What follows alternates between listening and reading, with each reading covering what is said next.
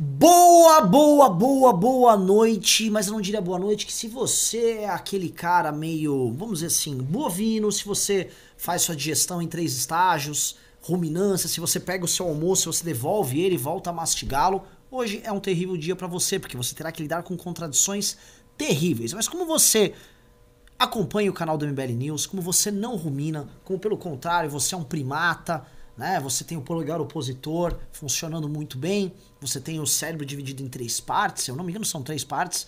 Você está aqui para saber o que está rolando. E para isso eu falei, vou escalar o que há de melhor. Falei, o que, que, que é a fina flor da turma do MBL? Fina flor, eu quero um creme. Sabe quando você tirou aquele expresso? Aí eu quis tirar um expresso só aquele creminho marrom, não tem nada do líquido preto, é só o creme marrom. Então eu falei, vou trazer aqui dois cérebros assim fenomenais. Comigo hoje para debater talvez o pior momento do presidente da República, infelizmente este ano, temos Ricardo Almeida, professor Ricardo Almeida, Olá. filósofo. Boa noite. Então, eu também, professor. Eu queria ter várias, várias mãos para dar uma salva de palmas. Agradeço a gentileza. Agradeço a defesa. Estamos aqui com elogios e tal. É. E também Tiago Pavinato, o, posso dizer isso sem a menor, vamos dizer assim, sem, a menor, sem o menor medo de errar, o aluno mais inteligente da minha geração na Faculdade de Direito da USP. Isso é tá? sua. Não, é bondade não, tô falando, tô falando real. É Já, é, uma pessoa brilhante, uma polêmica. Muito Os obrigado. dois são polêmicos e inteligentes. Então vocês têm aí essas duas, esses dois monstros. Um eu diria o seguinte, é um, praticamente um dragão de Komodo. Né? Um dia as pessoas entenderão o dragão de Komodo. Mas a gente vai debater. O que a gente tem aqui? O que vocês vão ver nesse programa? A gente vai falar do filme Não Vai Ter Golpe? Vamos falar do filme Não Vai Ter Golpe. Tem que falar. Vamos falar, porque é importantíssimo. É, eu estou chocado com as resenhas da imprensa. Absolutamente chocado. A imprensa entendeu o filme. E mais, falou que o filme é melhor que o da Petra. O que está acontecendo? Que mundo é esse?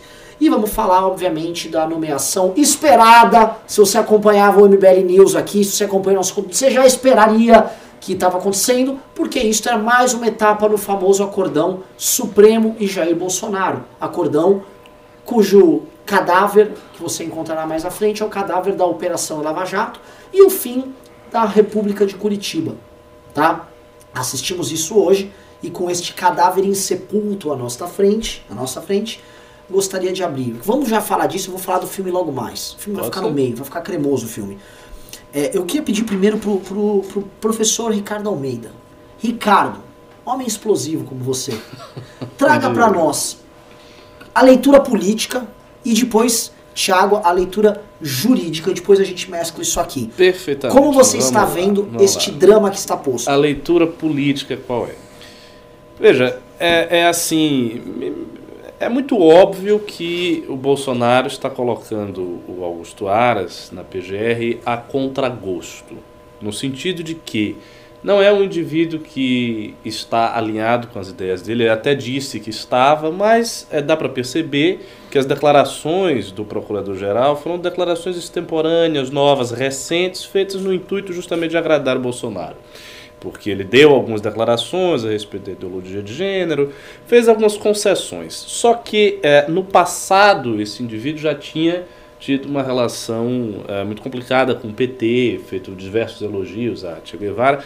O que, ao meu ver, não é nada de. Mas, assim, para o eleitorado de Bolsonaro é uma coisa, assim, gravíssima, inominável, e para o próprio Bolsonaro acredito que seja. Então, uh, se fosse pela vontade dele, sem nenhuma pressão, sem nenhuma circunstância Sim. que forçasse ele colocar o Augusto Aras, certamente ele não teria feito isso. Então, esse, esse é o primeiro dado. Ele está fazendo a contragosto. Segundo dado, uh, esta indicação é uma indicação que caiu muito mal no eleitorado de Bolsonaro. Eu fui olhar hoje o, o Twitter e um dos assuntos do momento é justamente o Aras. E a esmagadora maioria dos comentários de eleitores de Bolsonaro, de patriotas, de pessoas com aquele perfil, bem caracteristicamente do presidente, são é, negativa. O pessoal não gostou do que aconteceu, é, está em dúvida, está confuso. Algumas pessoas lançaram desculpas e justificações que são, na verdade, racionalizações para evitar o terceiro ponto, que é a motivação que levou o Bolsonaro a fazer isso. A meu ver, só existe uma motivação plausível e ela está vinculada à questão do Flávio Bolsonaro. Não há, me parece, nenhuma outra motivação para isso acontecer. É, o próprio Bolsonaro tentou e está tentando colar uma outra motivação. Né? Ele falou no, agora, né? Falou há, poucas horas atrás, acredito eu, a respeito do seguinte, né? Ele levantou alguns pontos. Primeiro ponto, ele disse: Olha, vocês querem que eu coloque uma pessoa ligada à Lava Jato, defensor intrépido da Lava Jato, mas esta pessoa é radical em relação à questão do meio ambiente. Então, ele está sugerindo que seria uma pessoa ligada a grupos ambientalistas, teria uma postura mais verde, e que isso seria um problema com ele no agronegócio. Então, ele falou esse primeiro ponto. Depois, ele falou a respeito da ideologia de gênero, justamente para distinguir entre o Augusto Aras e este indivíduo que ele não quis nomear, mas que a gente sabe que é o Deltan Dallagnol, né? pelo, pelo contexto da preferir, que é o Deltan Dallagnol. Qual é o, o, o grande ponto aí? Uh, primeiro, mesmo se não fosse o Deltan Dallagnol, poderia ser uma outra pessoa indicada pela Lava Jato. É claro que o nome da Lava Jato era o Deltan, mas se houvesse alguma questão ideológica com o Deltan que o impedisse de indicá-lo, ele poderia ver um segundo nome, o cara logo abaixo do Deltan, enfim. Certamente eles devem ter várias pessoas que eles consideram qualificadas para o cargo de PGR. Então essa não é uma boa justificativa, mas ele tentou justificar assim. E é, o, for, fora isso, que, que são desculpas, na verdade, a única razão que assiste ao que a gente está vendo é a defesa do Flávio Bolsonaro. Mais do que isso, é, hoje ele fez duas coisas. Né? Houve o, o, o veto, esse veto o, o, Pavinato vai analisar depois de eu falar, mas é um veto que praticamente sepulta o PLS da, da lei do abuso de autoridade. Exato. Ah, Ricardo. Então, posso que, vou interromper, fazer parênteses. Claro. É importante porque muita, muita gente eu já vi que veio nos comentários. A gente vai falar, viu? Tem acordão nenhum. Esse negócio do PGR às vezes é o presidente que tá pensando lá na frente, tá na, segurando na rédea curta esse vagabundo aí do Aras, né? E na verdade o que ele tinha que resolver, ele resolveu ali. Então, é, pois é, essa é uma maneira também de tentar, enfim, oferecer uma escusa à situação. Mas veja, você que está pensando dessa maneira, tente pensar comigo aqui e, não ve e veja se o que eu estou falando não é mais plausível. Não parece que Bolsonaro está cedendo por um lado para poder fazer algo pelo outro lado? Então ele está fazendo uma pesagem entre dois contextos. De um lado, ele favorece a Lava Jato, ele, enfim, se afiniza com o seu eleitorado ao fazer todos esses vetos, que foram o número de 19. 19 né? Vetos. Então, por um lado, ele faz isso. 36 e dispositivos 36, praticamente vetos. tudo, é, mais da metade. Exato. E, por outro lado, ele cede ao centrão, ele cede ao establishment ao colocar uma pessoa que tem ligações com o establishment, que não é alguém que tenha uma postura de defesa da Lava Jato, que fez críticas à Lava Jato. É bom lembrar, o Augusto Aras fortes, fez fortes críticas fortes, à Lava Jato. Então, assim, não é um defensor é, da operação, está muito longe de ser alguém que um lavajatista colocaria. Então ele está fazendo isso, ele está pesando duas situações. Ao invés de dizer que, ah, então o veto é o que interessa e isto aqui não interessa, isso aqui é sem nenhuma importância. De qualquer maneira, é essa opinião dos Minions que você está vendo, eu acho que será uma opinião minoritária.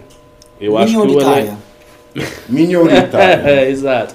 Mas ent, entre os eleitores do Bolsonaro, entre os patriotas, será uma opinião minoritária. O pessoal está muito irritado com o presidente. E os formadores de opinião, todos eles, Leandro Ruschel, é, o, o Ítalo Lorenzon, o Alan sim. dos Santos, é, esse pessoal sim, todo sim. está batendo na decisão. A turma da mamada tá, tá maluca. É, pois é. Até assim, porque a Frota foi expulso do partido porque não estava alinhado e aí o PSL veio com aquela é... balela toda de que no partido não pode entrar gente que já foi de esquerda, Sim. a gente tem que ser alinhado ao presidente. Sim. Agora ele veio, o presidente é, escolhe. Eu entendo. Né? Intelectuais como Flávio Morgan e Alexandre Frota já, já começam a apresentar algum tipo de dissidência. Sim, sim, sendo grandes intelectuais. Sim. Faltou é. o é, o Morgenstern também Sim. bateu no, lá no senso em comum. Eu vou, então eu vou a situação está bem ruim. Tá bem ruim, eu até vou voltar nisso. Eu ia passar para ele que eu já estava indo nessa. Porque é o seguinte, vou jogar, mas esse ponto a gente vai comentar. Perde-se com essa Sim. nomeação o apelo revolucionário do governo Bolsonaro na ideia lava-jatista do punitivismo contra seus adversários. Do tipo, Maia, aguarda que com o novo PGR tua casa caiu.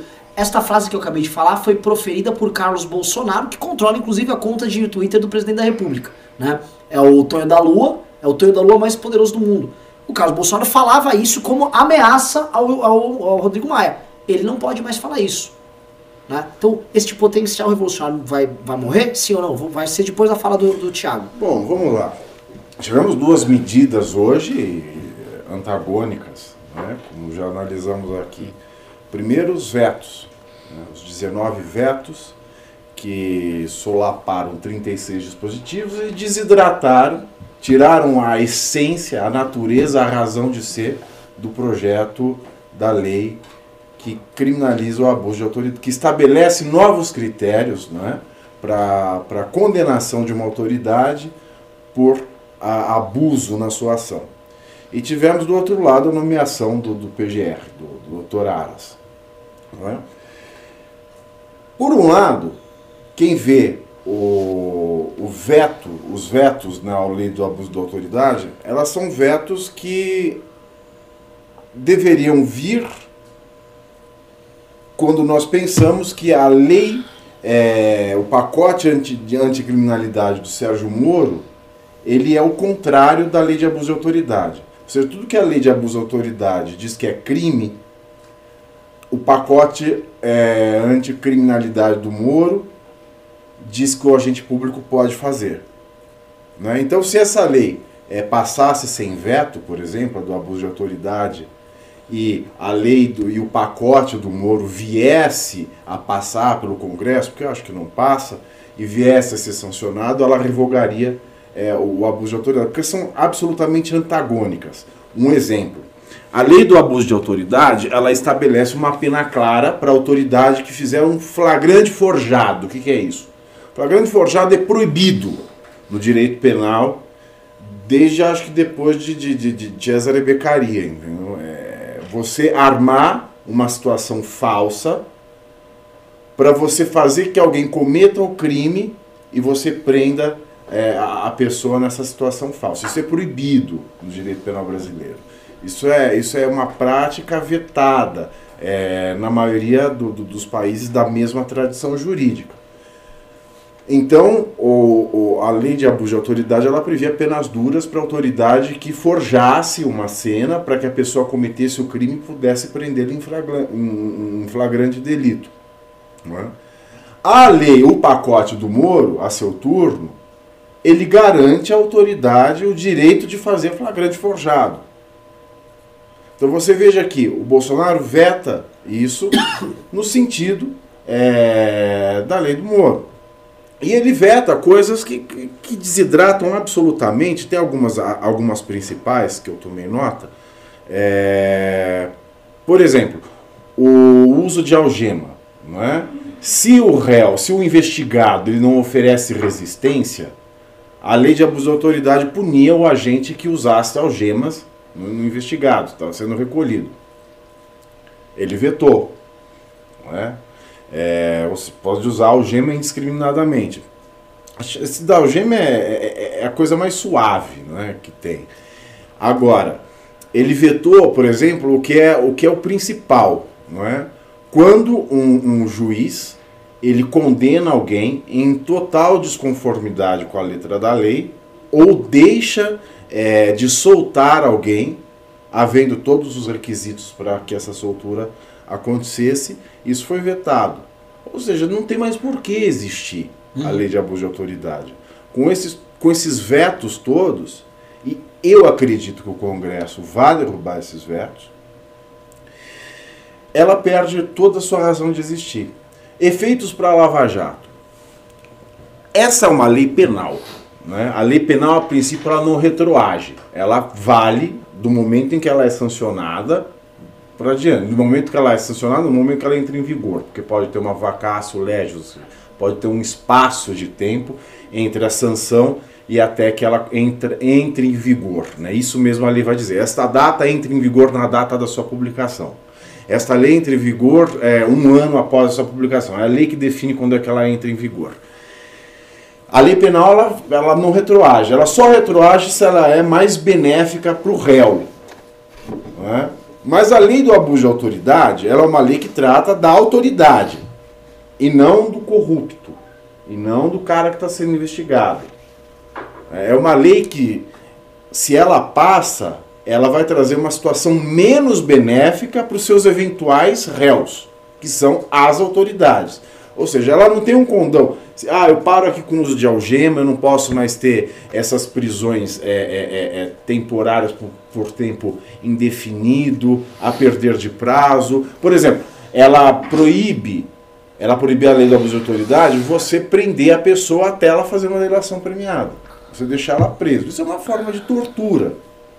Né? Não enxerga quem não quer, mas é uma forma de tortura e é é, e foi o método, né, foi a grande vedete dos métodos da Operação Lava Jato. Né, começou a se discutir localmente na academia a questão da delação premiada depois da Lava Jato, porque ela passou a usar desse recurso de manter ela, preso. Ela, misturou, ela misturou a ideia da, da, prisão preventiva com a ideia de linkar com a delação premiada, que foi da época da delação premiada. Exato. E eles, eles fundiram Sim. as duas coisas num, num método, né? Sim. Agora, se não houvesse isso, você acha que teria a Lava Jato teria preso tanta gente? Não, não teria. Não teria. Não teria. Ela não teria sido tão eficaz hum. é, nos seus fins. Ela não teria sido, de jeito nenhum, não teria sido tão eficaz nos seus fins. E que caminho do meio você encontraria? Ao menos. Ou é um desafio? É um, é um dilema? desafio, isso é um desafio. É para ser pensado com cuidado. Mas só para fechar esse raciocínio, Sim, a lei do abuso de. Que isso? A lei do abuso de autoridade, ela não interferiria, né, caso ela não fosse vetada, fosse sancionada, entrasse em vigor na data que a lei prevê, ela não interferiria em nada nos casos que já aconteceram. Porque como ela traz situações menos benéficas para os seus réus, ou seja, que são as autoridades, ela não retroage, ela só passa a valer da publicação em diante, do vigor em diante. Uhum. Né? O que ela impediria é que você continuasse a usar esses métodos, você continuasse a manter a, a prisão preventiva para obter uma delação premiada, você criasse, você, você criar um, um flagrante forjado ou, ou, cometer qualquer das outras coisas que essa lei preveria. Então é daqui para frente. O que aconteceu da Lava Jato, a lei de abuso de autoridade, ela não iria alterar em absolutamente nada. Ela não ia dar razão para a defesa de um réu falar, ah, ele foi preso com, por medida de abuso de autoridade. Não era abuso de autoridade na época.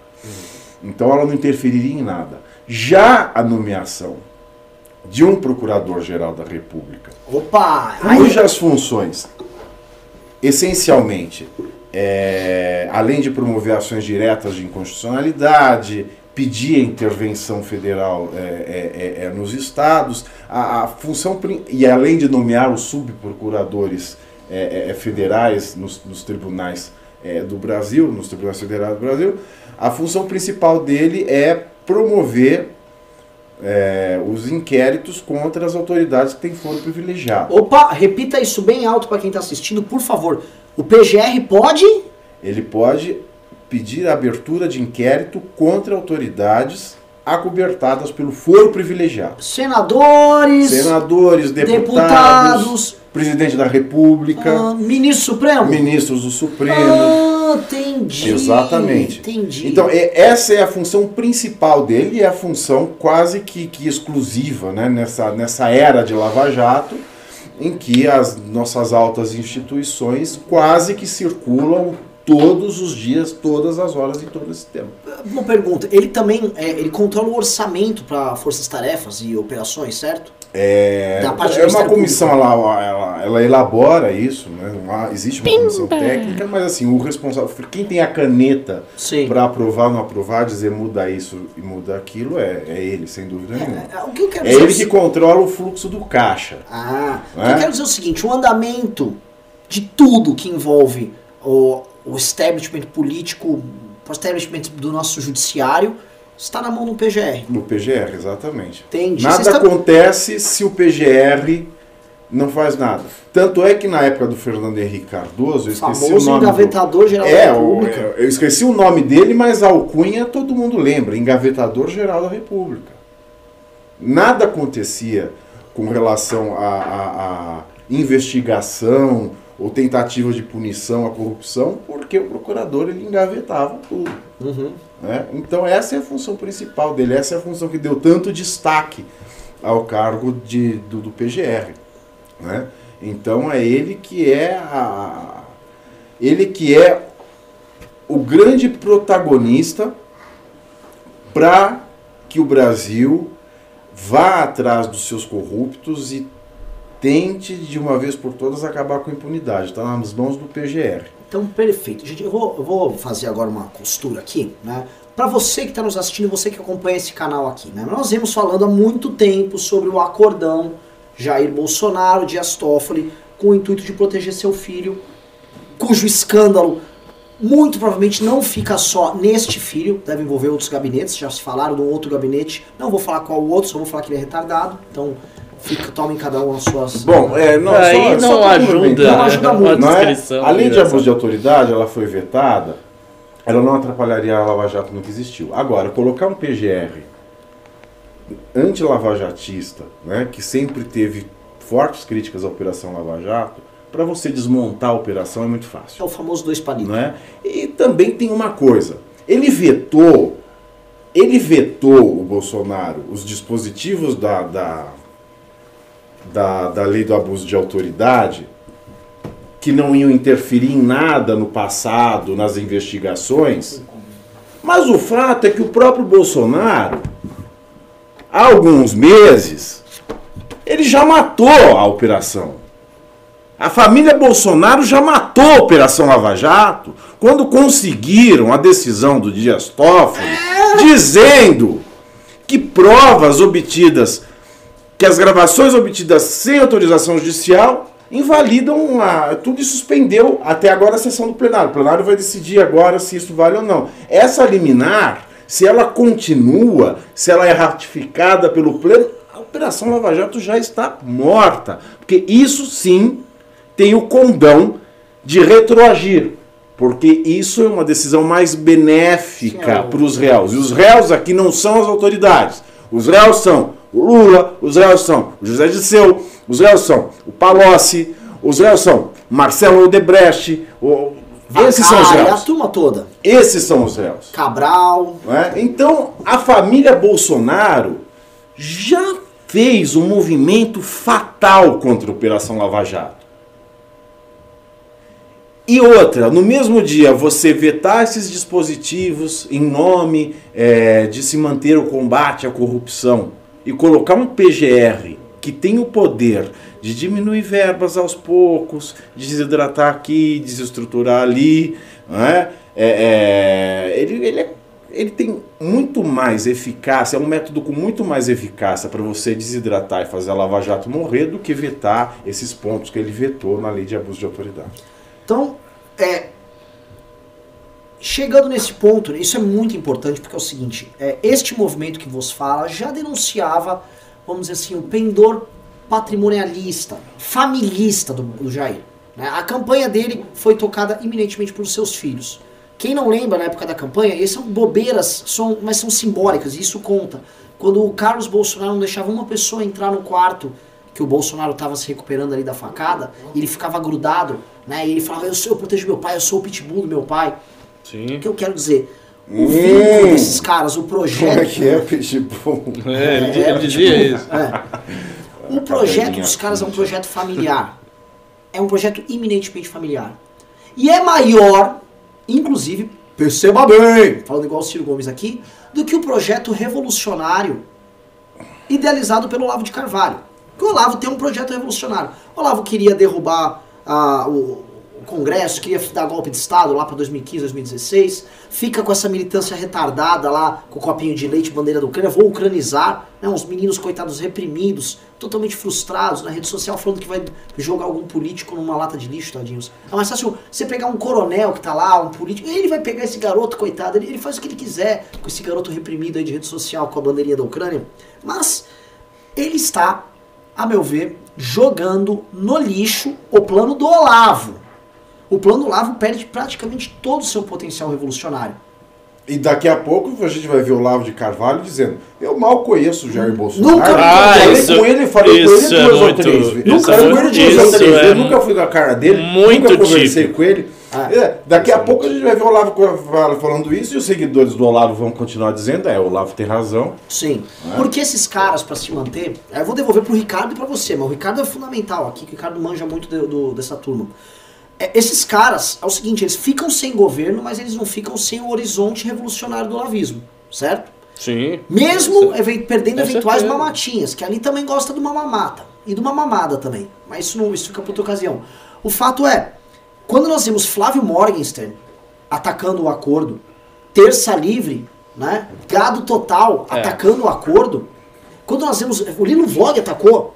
E veja só, o Lino Vlog é grudado no Eduardo Bolsonaro. Que, poxa, tá beneficiando a família. É que é o seguinte, eles têm que fazer uma- uma- um corte aqui e falar, ó, daqui pra A cá eu não questão é: a gente consigo vai ir. deixar eles entrarem pro Partido Comunista? Flávio. Ah, pro nosso partidão? É, nosso partidão. Cara, nosso partido é generoso. Ele, tem as portas aí. Todo mundo tá entrando, a gente vamos, vamos, põe, põe pra dentro, põe pra dentro. Ricardo, como você enxerga a perda desse potencial revolucionário do bolsonarismo ou onde ele pode encontrar essa nova via revolucionária, caso seja dado que há uma ruptura aí? Então, assim, eu não sei onde ele pode encontrar uma nova via, porque é aquilo que eu já havia falado em outros news. Se você olhar os fatos, aquilo que abalou a estrutura do establishment político brasileiro foi a Lava Jato. Não foi nada que Bolsonaro tenha feito, nada que ele pessoalmente tenha feito, porque eh, o Bolsonaro eh, fez muito discurso, falou muita coisa, mas na prática ele não está fazendo. Quem fez foi a Lava Jato. Eh, e assim, ah, claro, eventualmente tem uma outra coisa. Por exemplo, agora que eh, ele, ele, ele disse, não sei se já fez a medida ou ainda vai fazer, né, tirar a obrigatoriedade da carteirinha estudante de ser da Uni. Então, com isso, ele enfraquece as esquerdas estudantis. Não é exatamente que ele não faça nada, ele faz alguma coisa. Mas são coisas é, é, de menor impacto. Então, eu não vejo ele encontrando nenhuma alternativa de fazer algo que seja comparável à Lava Jato, aquilo que a Lava Jato proporcionou para o Brasil. Agora, em relação ao, ao Olavo e aos olavistas, você tem toda a razão de dizer que eles ficam sem governo, mas não ficam sem projeto. Assim, a- o, o trabalho do Olavo e a militância do Olavo é anterior à ascensão de Jair Bolsonaro, anterior à ascensão de Jair Bolsonaro como grande nome da direita. Então, se chegar ao ponto de não enxergarem mais nenhum horizonte para fazer as mudanças que eles acreditam que eles devem fazer no governo Bolsonaro, eles abandonam o governo Bolsonaro. Pergunta. Eles rompem com o governo. Agora, não chegou a esse ponto Também ainda. não, que é o que eu ia Ainda colocar. está cedo, né? A gente tem. né, Não, não chegou nem a metade do mandato do, do presidente, ainda tem muita coisa para acontecer. Não chegou a esse ponto de ruptura.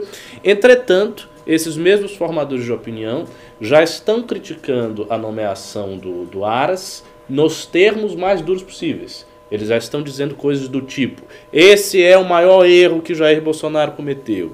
Esse erro de Jair Bolsonaro é gravíssimo. Esse erro é um erro colossal. Ou seja, estão atribuindo um peso grande ao que aconteceu hoje. Sim. E isso é muito significativo porque antes disso nunca tinha havido esta O reação. Flávio Morgenstern falou, o governo morreu hoje praticamente. Ele, ele é. colocou isso. Então, Flávio Morgenstern, quem conhece muito bem aqui, é o nosso querido Pavinato, que tratou Exato. a Morgenstern como seu efebo. Né? Poderia levar ele pra Mínculos pra passear. Nem tanto, mestre, não, nem tanto. não, não, não, acho que não seria um, Nem um tanto, acompanhante mestre, lá na, na festa. Mas é, é, No surubão. no surubão, no surubão de Mykonos. Isso. É, ele me, me conta, ô Ricardo, só prosseguindo nisso aí. Essa, eles estão ainda estão apelando para a ideia de controlar o Ministério da Educação para ficar fazendo esse desmonte do marxismo cultural lá, Sim. mas não vem funcionando. O Weintraub vem sendo, não, digo, não digo um desastre igual o outro, mas assim, é mitadas, vazias. É, o, o que tem acontecido em termos de educação é desmonte operacional, por Sim. falta de dinheiro. que a gente E tinha que uma abordar coisa hoje. que deve o muito que eles mais. estão fazendo com as bolsas é um absurdo. Então, mas eu acho que isso deve até mais ao Paulo Guedes do que propriamente ao Weintraub, porque assim, esses cortes têm acontecido em diversos ministérios. Então, bateu no da educação, bateu no da defesa, bateu no da justiça, 35% da justiça, 40% da defesa, e vai continuar. Quero ver quando chegar na saúde e Olha, tal. eu acho que ó, o Então- Ministério da Educação devia fazer uns remanejamentos, ao invés de investir em certos blogs né, que circulam em torno do Herculano Quintanilha, do nosso astro, né, ele podia passar esse dinheiro para as bolsas. É, pois é. Então aí, isso aí eu acho que tem mais a ver com a política econômica do governo mesmo, do que propriamente pelo Weintraub. E a outra esperança. Mas na prática não haverá nenhum desmonte dessa estrutura de esquerda, porque o único jeito de você fazer esse desmonte, aliás, o Olavo falava isso, é a você estar no espaço, ou seja, tomada de espaço. É Você, você tem o desmonte quando você tem metade dos professores de uma instituição que são liberais. Aí, aí você cria uma situação em que há debate interno ali e não tem como você correr. Não é meia dúzia de liberais numa hegemonia de esquerda, numa hegemonia estatista. Numa situação dessa, a meia dúzia fica mais ou menos isolada, vai debater entre eles mesmos. E a outra grande aposta? A aposta no Eduardo na embaixada e o plano dessa ligação com o Steve Bannon em inserir ele nessa rede global aí de populistas. Pois é, mas não tô, não tô vendo isso também, parece que não tá dando Não, muito a, certo. a, a a viagem do Eduardo, além da Não, gastança. e hoje, sa- ontem saiu um parecer da, da Comissão Jurídica do Senado também, dizendo que não vê nepotismo na nomeação do Eduardo Bolsonaro como embaixador em Washington. Que não vê, né? Não vê nepotismo. Interessante. Agora, É interessante Inter- porque a, a- a mesma comissão da, da- dos deputados, mesmo sem pedir, ela soltou o entendimento de que seria nepotismo. É, o, A do Senado ontem soltou que não é nepotismo. é, mas que quem vai fazer a sabatina do É o Eduardo é o Senado, Senado. é o Senado. Então, assim, pode ser que nessa sabatina ele se dê bem, passe e se torne Exato. embaixador. Não, eu acho provável que ele se torne embaixador. As pessoas não estão. Mas assim, é, é, acho que Ainda ela- mais pelo movimento, né? É, é, existe uma, uma, uma corrente forte que acredita que o pedido de nomeação dele veio do Clifford Sobel. Clifford Sobel, para quem não sabe, né, na comunidade judaica que suporta os republicanos dos Estados Unidos, ele é o grande arrecadador de, de, de donativos para as campanhas dos republicanos. Né? Então, e ele tem uma ligação muito próxima com Israel e essas idas e vindas de, de Bolsonaro com, com, com o Estado de Israel também cria uma situação eh, que propicia a origem de várias teorias. Né? É, não é impossível que seja. A- Assim, a relação da família Bolsonaro é muito íntima, de fato, com o Trump e com o Netanyahu. Então faz Você sentido. me desculpa, Ricardo. Ah, claro que é. Íntima. É lógico. Íntima é uma coisa, assim. Íntima é uma coisa. Não, não é que o. Veja, não, é que o não, cara eu- lá é eu- o melhor não, não, não, não, não. amigo. Não, não, mas... não, não, o Trump Ah. não dá pra falar que ele tem uma relação muito próxima com eles. Ele tem uma relação. Hum. Talvez Tá vendo? o Você fala- não, não, não, não, o peraí, peraí. Lá, Relação Mas você. Não, mas você. Quando você fala que ele o só tem uma relação. matar. Quando o Fernando Ah. Henrique tinha, foi pra Camp David com o Bill Clinton e com o Tony Blair, passar uma semana lá, isso foi em 99 ou 2000, você está falando de uma relação muito próxima. Foi a, foi a relação mais próxima entre Estados Unidos e Brasil, foi no final do, do- da década de 90, começo dos anos 2000, vocês vão lembrar. O Fernando Henrique acampava com, com os caras. Ali você tinha uma relação, uma relação de respeito. Com o Trump, o, o que me soa, até por essa última visita do Eduardo, é tipo assim, o Brasil vem, te amo, te amo, te amo, beleza. Tá vindo aí e tal. Mas não veio grandes movimentações estratégicas. O Brasil se tornou uma, uma espécie de aliado no processo do, do projeto de poder trumpista tal, muito mais ligado à tese do Bannon. Que Bannon e Trump também não significa a mesma coisa, você não consegue dar, dar de barato. Agora, falar que são. Talvez você não acha que você está exagerando um pouco? Não, eu, eu- talvez eu tenha me expressado de maneira equivocada. Quando eu quis falar de relação íntima, não é que eles eram melhores amigos e que saíam juntos e jogavam golfe, jogavam beisebol, não é nesse sentido. É no sentido de que a relação do governo Trump e a relação de Israel com a família Bolsonaro é privilegiada pelo fato de que essa família é uma defensora, digamos assim, unilateral e absoluta dos Estados Unidos de Trump e de Israel. Então, o fato da família Bolsonaro ter essa postura de defesa eh, veemente de Israel e do Trump faz com que a relação seja privilegiada. Não seria a mesma relação se ele colocasse simplesmente um diplomata de carreira cujas convicções podem ser as mais diversas. Botasse lá um diplomata formado no Itamaraty, mas que tem uma convicção a respeito da política externa americana até um pouco crítica. Não é o caso. O Eduardo é um fã do Trump. E quando você é fã de alguém com esta, esse nível de ligação, é como você falou. Isso. o cara abre o, o braço e Dentro diga, desse, venha. dentro desse tópico, a gente vai. O cara é um fã do Trump. Então ele seria um péssimo embaixador para o Brasil. É lógico, mas é excelente seria para os Estados Unidos. embaixador para os Estados É É Unidos. por isso que os Estados Unidos de- quer. Além de nepotismo, Exato. é prejudicial ao Brasil. Sim, mas é por isso que os Estados Unidos quer. Então, assim, Pro Trump, pro Trump assim, é, um- é uma dádiva. é claro. Quem é que não vai querer? O cara tá vindo pra cá pra ser um aliado do meu projeto político de poder específico do Trump. Dentro do país E não é dele. como são os Estados Unidos, porque se ganha um, um- Se aquela moça que tá lá disputando com o Trump ganha, você até esqueci o nome dela. Se ganha um democrata, vai. Ou acabou. O Eduardo não tem o que fazer nos Estados Não, Unidos. acabou. Acabou. mais. Tem- Então não é uma aliança estratégica com os Estados Unidos, é uma aliança do projeto de poder olavista. Não, ele ainda com- vai ter o com inglês fluente. Bannon Trumpismo, vamos falar. Ele É, ainda vai é falar o isso inglês aí. fluente lá. né? Ele aprende a fazer um curso de inglês. razões, é e não precisa fritar fluente. hambúrguer nem, nem fritar frango aí. Exato. Não, é exa- exatamente isso. Exatamente isso. Por isso que é uma relação diferenciada. E por isso faz sentido nestas teorias que dizem que lobistas do Partido Republicano foram lá e fizeram indicação. Não sei se foi o caso, mas faria sentido, não é algo descabido imaginar.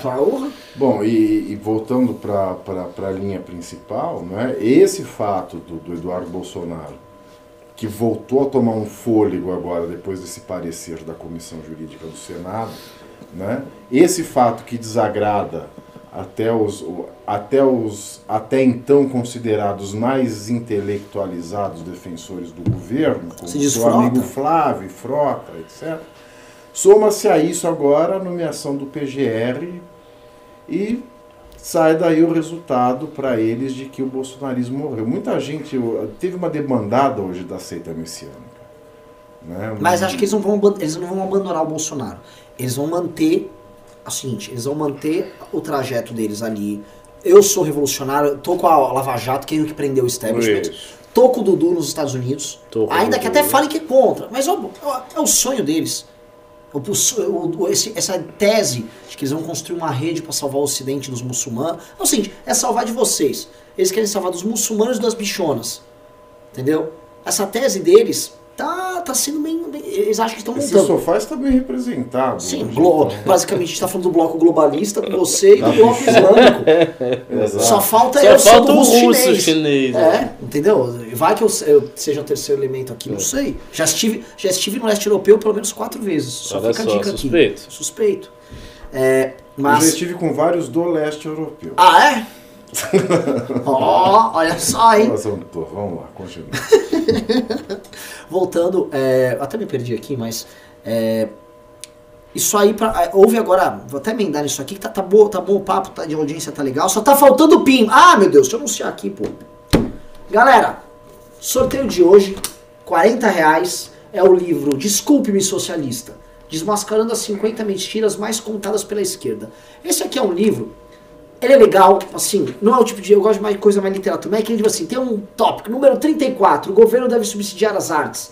E aí ele vai, ponto a ponto, como refutar. Se você é um moleque que tá na faculdade, tá no colégio e quer refutar seus amiguinhos, isso aqui, meu querido, é seguinte, é, o- é pra você.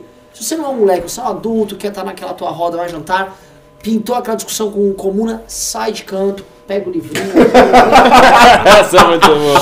Eu até visualizei o cara saindo pegando o livrinho. Pois bem, vamos voltar pra discussão. É isso Muito aqui, bom. meu irmão. Isso aqui é uma ferramenta aqui pra você formar um quinzinho. E que a gente vai mandar esses livros pros nossos núcleos do MBL pra treinar a molecada. Isso aqui É a a vai... Bíblia. E você pode ler também com, com o método randômico, né? do- Você pega, Sim, abre, abre, hoje eu vou sabe? ler. isso, é, é isso, isso. exato.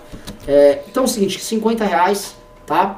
Então estamos aguardando aqui, livro bem útil, É, tá? bem útil. rolou um de 50, já tem Eu vi. então. E ou até por causa do tema, agora é, eu tô, eu quero perguntar pra galera que tá assistindo aqui, quem aqui nos comentários, quem já assistiu não vai ter golpe. Por enquanto eu imagino que foi pouco aqui nos comentários. tá? Sensacional documentário.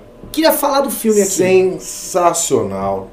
Olha, Alan Santos de parabéns mais uma vez. Eu fui um privilegiado de fazer parte do primeiro trabalho amador do Ah. Alan, que nós fizemos na faculdade. de Alexandre. Direito. Alexandre. Alexandre Você tá falando do. Santos é o do. Eu misturei, eu confundi aqui que a gente como falou do Santos. livre. Alexandre, desculpa, pelo amor de Deus, não me chicotei.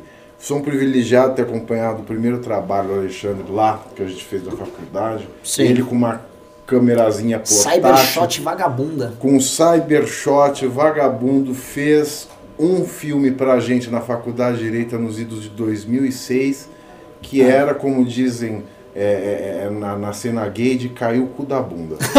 Uma coisa sensacional. E agora a gente vê a qualidade técnica da, da, da, da direção dele, um trabalho fenomenal na forma e no conteúdo. Roteiro também, muito Sim. legal. Fred e Renan, vocês foram sensacionais aí nesse, nesse trabalho. E além de além de trazer um contraponto necessário, ou seja, de trazer um desmentir do que foi trazido no documentário Democracia em Vertigem, né? de desmentir aquela teoria que vem sido mostrada não só na Democracia em Vertigem da Petra, mas também na, na- no seriado O Mecanismo, né? Que vende a ideia de que o impeachment da Dilma ela- ele foi engendrado, foi realmente um golpe engendrado por Aécio Neves e Michel Temer, né? não vai ter golpe do Movimento Brasil Livre, desmonta de maneira magistral, de maneira fática, clara, de que não foi golpe, de que o impeachment ele nasce da vontade popular, ele lembra fatos maldosamente, dolosamente esquecidos pela Petra, esquecidos pelo, pelo seriado é, é, é, O Mecanismo, né? eles esquecem maldosamente o fato de que o PSDB e o senhor Aécio Neves, na hora H da entrega do pedido do impeachment, na caminhada vossa até Brasília, não é? ele caga para trás e diz não vai ter mais impeachment. não é? E é a insistência do MBL é, ali suportando, guarnecendo, protegendo a vontade de todas aquelas pessoas naquelas manifestações maravilhosas, gigantescas que nós tivemos antes do impeachment. É essa vontade popular resguardada por um movimento popular e livre é que levou esse impeachment adiante. Não é? E testemunhos fantásticos e momentos de, de, de emocionar. é, eu falei, eu não sei se eu estou com alguma doença terminal e não sei, eu não sei se eu estou sofrendo de amor, mas o fato é que várias cenas a gente chega a, a, a se emocionar. Bate um né? arrepio. Bate um. Não, bate, sai lágrima, lacrimeja mesmo, especialmente na hora da, da votação, né, pelo impeachment na Câmara, aquela catarse toda. E a trilha sonora, a trilha sonora é maravilhosa, escolhida a dedo. Olha, um trabalho sensacional. Se você não viu, vá ver. Não vai ter golpe. Olha, é um programaço. Tá no iTunes, NetNow, ah, Vivo Play, Google Play, NetNow YouTube. NetNow ainda não? Amanhã no NetNow? Amanhã no NetNow. É, não, não, não sabe ainda, Renan. É, tiveram problemas lá na plataforma. Não é erro nosso, tá? É erro do próprio NetNow. Outros filmes estão com esse mesmo problema. Então a gente tá aguardando aí. Eles falaram que provavelmente amanhã já vai estar disponível. Quer falar aí, Riso? Eu quero falar, já falou que é o, é o maior documentário brasileiro no iTunes hoje? Ah, é? E ultrapassamos o Hellboy no iTunes agora. Né? Vamos tem esse primeiro maior filme e maior documentário. Estamos em 11 no, no ranking de downloads do iTunes é, de filmes. No segundo dia, no primeiro dia, nas primeiras 24 horas, ultrapassando filmes com bilheterias mundiais gigantes, né? Isso tudo feito aqui, obviamente, com o dinheiro dos irmãos Koch e do nosso querido Eduardo Cunha, que é retratado de forma muito condescendente no filme. E do Alessandro Mônaco. e do Alessandro Mônaco. E do Alessandro, ah, obviamente. Você tem que citar. Alessander Mônaco. Alessander Mônaco. Se você precisa de um homem que ajude você, um cara preocupado com o futuro do Brasil, Alessander Mônaco. É, É, Renan, posso dar uns pimbas sobre por esse favor, tema? leia que eu quero voltar pra Olha, confusão. um beijo pra você, meu amigo. É, vamos então, primeiro o pimbaço do Greatitas Orlando, ele doou 50 reais, ele tá levando aí o livro. Fui à pré-estreia do documentário e foi espetacular, porque além das plataformas... Ah não, agora uma pergunta. Por que além das plataformas digitais, vocês não lançam uma edição especial, mesmo com pequena tiragem, para que possamos comprar e guardar Em em... VHS. em mídia física, facilitaria a divulgação. Nessa, em tempos de, como é que chama aquele seriado lá? É, Stranger Things, se a gente faz uns VHS, a galera compra, eu não VHS. duvido. Mas é, quando ele falou isso, já me deu a ideia de a gente fazer um box com É. o livro É. e Boa com o. E com o. Fazer um box assim com a camiseta, livro, tá? Um box do MBL completo. Você compra o livro, compra o DVD. Vamos fazer isso, Fredão? Acho uma boa. Eu acho que isso ia vender muito. Muito. Sobretudo É. com o livro que a gente vai Sim. lançar. Dá pra Sim. comprar o filme também, mesmo nas plataformas digitais. Não vai ter físico, mas vai estar lá guardado no teu computador. É, dá pra comprar, acho que no YouTube, no iTunes. Acho que todos os lugares têm a opção também de, de comprar. Um pouco mais caro, acho que é 3 a 4 vezes o valor, mas tu pode assistir quantas vezes quiser. É, continuando aqui, o Hugo Bustamon, Bustamante, ele doou 10 reais. Ele falou só uma palavra: que filme? Isso foram duas palavras, tá, Hugo? Só- mas tudo bem. Meus parabéns, Salsicha e Fred. As imagens, toda a parte de edição está sensacional. Meus parabéns a todos vocês. É, vou dar um spoiler básico do filme para o pessoal. Tem uma participação do nosso querido Fofito, que Essa, é simplesmente essa, aí, essa, aí, sensacional. essa aí ainda é, é o recado da pessoa que falou só uma palavra. Isso, isso, é o Hugo. Muito obrigado aí, Hugo. É, vamos continuando Você vê, então. A pessoa elogia e ainda toma uma patada. É, você ver, né? Sensacional. Movimento Próximo rude. Próximo Pimba sobre o filme. Teve, teve mais um, teve mais um. O Turra G doou 5 reais. O filme de vocês está no YouTube. Como adquirir para ver em casa? Sou do Espírito Santo, então não vou poder ir no cinema. Já responda, Vá Fred. uma videolocadora. É, bom. Turra, na verdade no cinema foram só pré-estreias mesmo, não, não vai estar em cartaz, então né, ninguém vai poder assistir no cinema. É, já está no YouTube sim. É, só digitar aí, não vai ter golpe no YouTube, que tem é, opção aí para adquirir 6,90 para assistir uma vez e acho que é 29 reais para assistir quantas vezes quiser, fica salvo no teu computador. É, é isso aí. Vamos lá, vamos vamos voltar aqui para a vaca fria, falamos no DOC. É, O pessoal quer saber de treta, né? O pessoal quer saber de treta. O pessoal quer saber, meus queridos amigos, se Bolsonaro está traindo ou não está traindo o eleitorado. No fundo, essa discussão a gente entrou aqui em questões jurídicas, fomos para política internacional tal, mas na prática a gente tem um eleitor que estava achando que o Brasil mudou. Eu me lembro muito bem quando teve o segundo turno, teve gente que foi votar até com um revólver, apertava 17 com revólver, falou, vou andar disso. armado mês que vem. Acabou a disso. vagabundagem. É. E esse eleitor, ele vem se desiludindo, assim, monumentalmente. Eu vou fazer aqui porque eu vou linkar com uma pauta que vai ter, tá até aqui, né? Uma, uma pauta que tem até... E só não se desiludiu ainda porque ele tá na lógica do corno.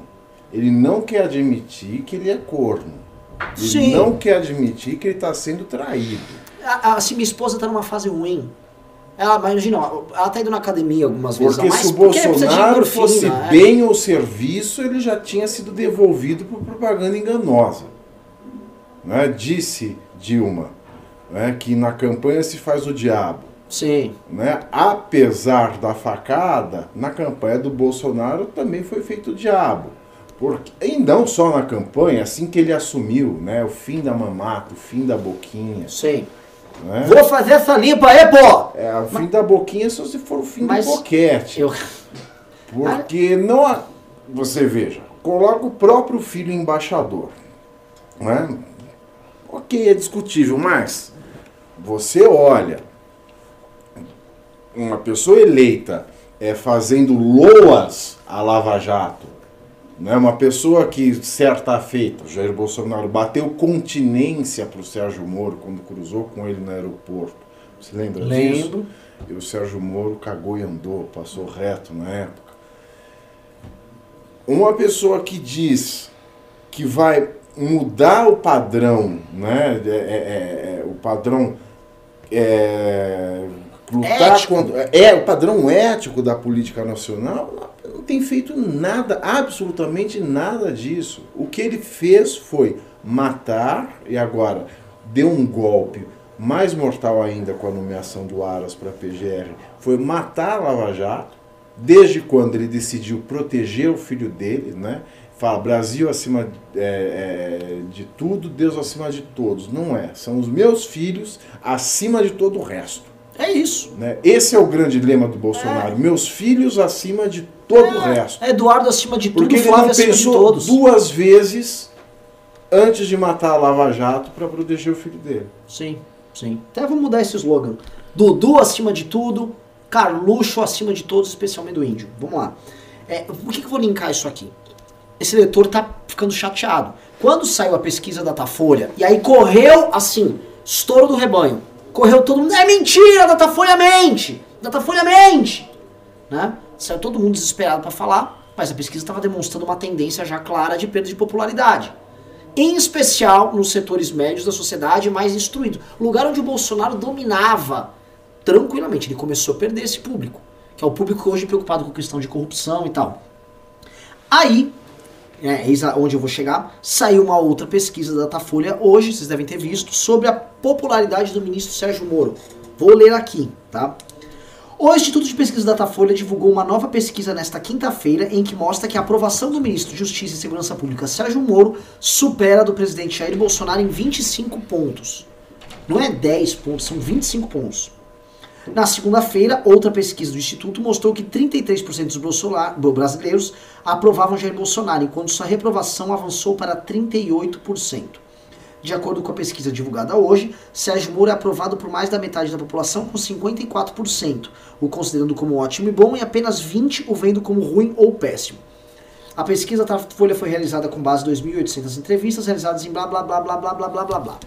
O lance é o seguinte, você, Ricardo, tem alguma, um, você tem alguma dúvida de que o Moro é ou não é mais aprovado do que o Bolsonaro? Não, nenhuma. Absolutamente E- nenhuma. E dois, pra terminar aqui, porque eu quero que você faça aqui o raciocínio. Claro. Tá?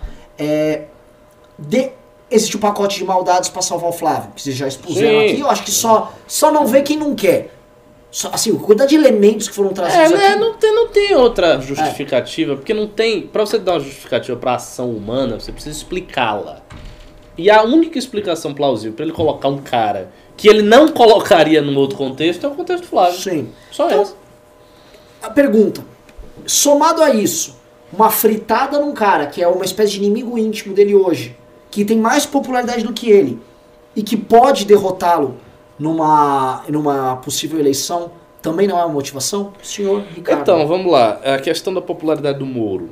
É muito natural que a popularidade do Moro seja maior do que a do Bolsonaro, até porque não é Moro o presidente. E aí tem uma diferença capital.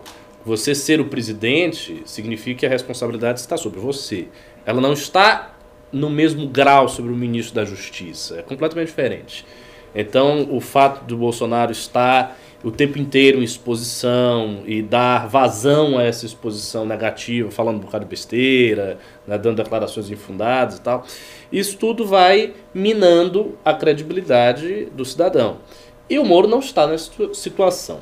A pior situação para o Moro foi a Vaza Jato, a- os, os áudios e tal. Só que isso também já passou.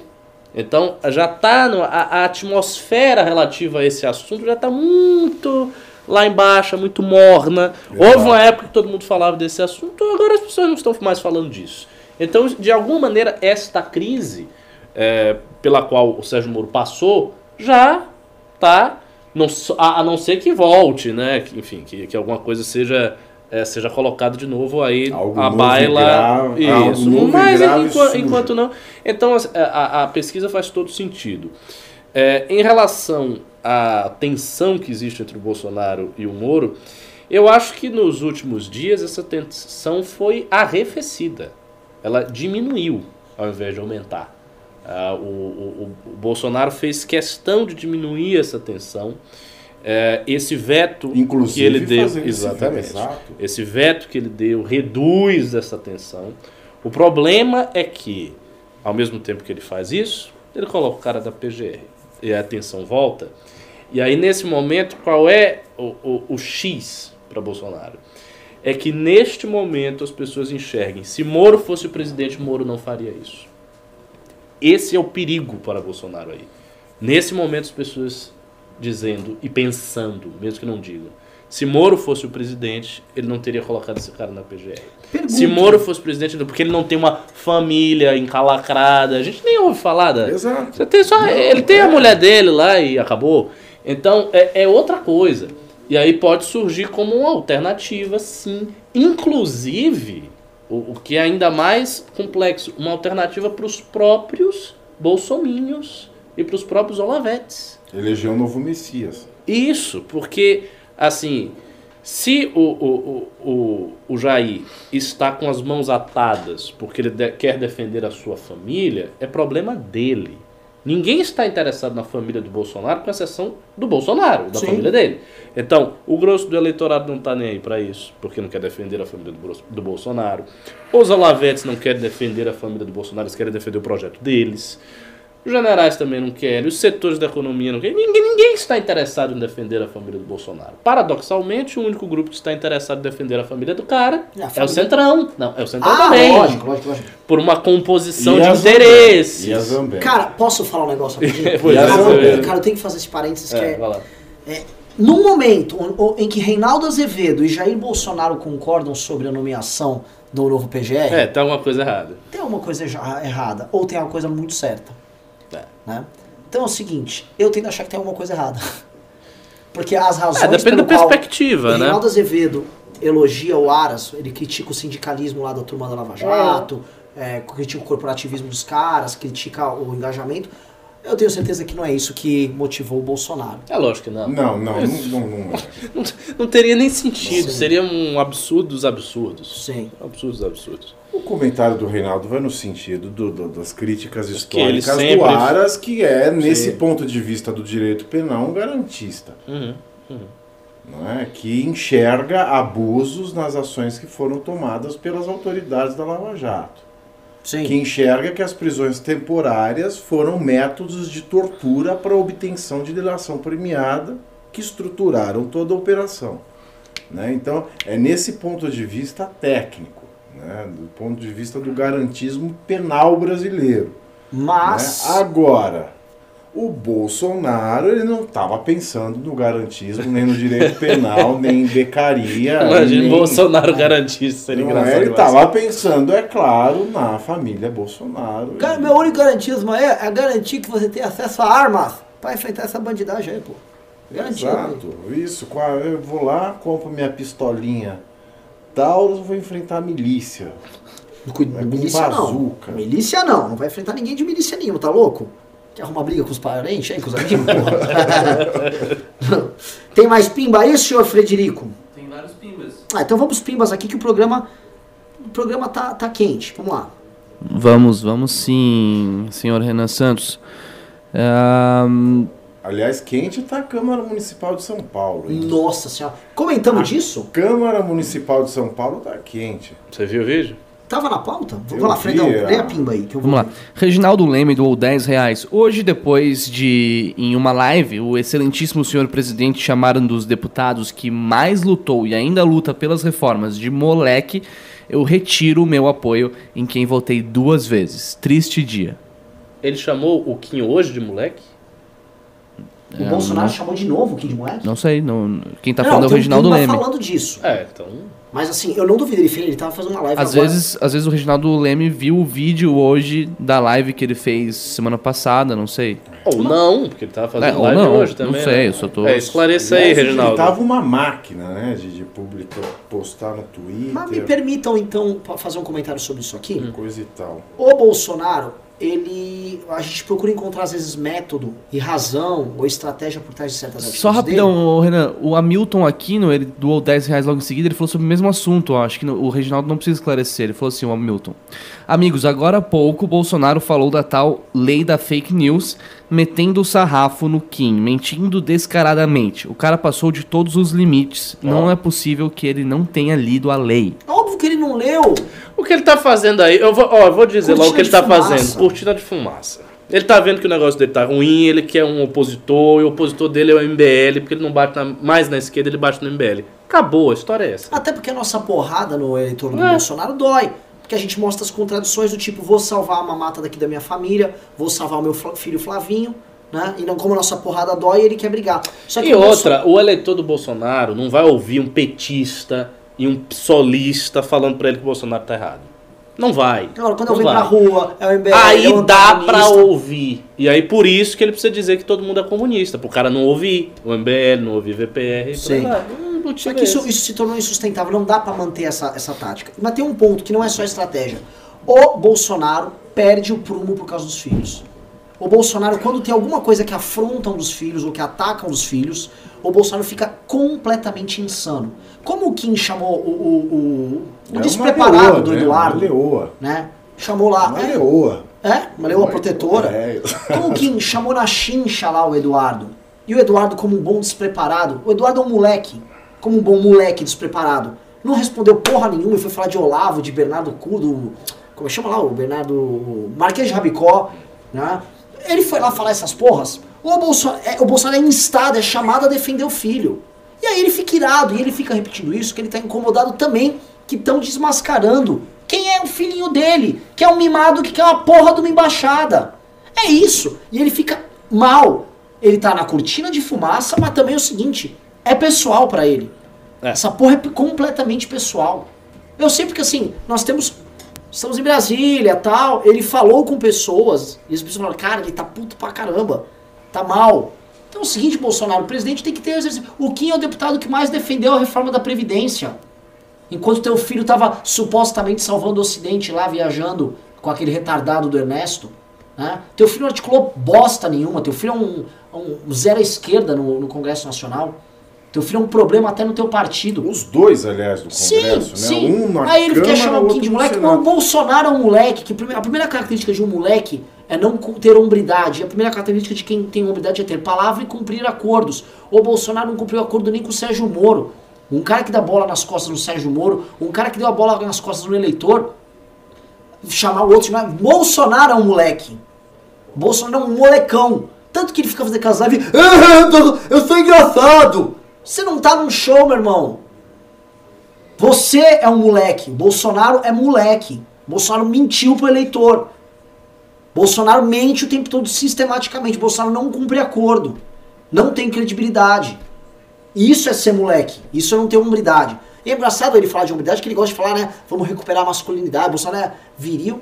É naquelas, né? O, o Toffoli botou o Bolsonaro no colinho e tá surubão de Míconos. Surubão, é, Né? exato. Bolsonaro está sendo assim vandalizado pelo Toffoli e dando uma de machão. Então, esses xingamentos aí é só para inglês ver, mas assim, é muito bravo, muito bom, né? Muito bom dar uma xingadinha no Kim, né, Jair?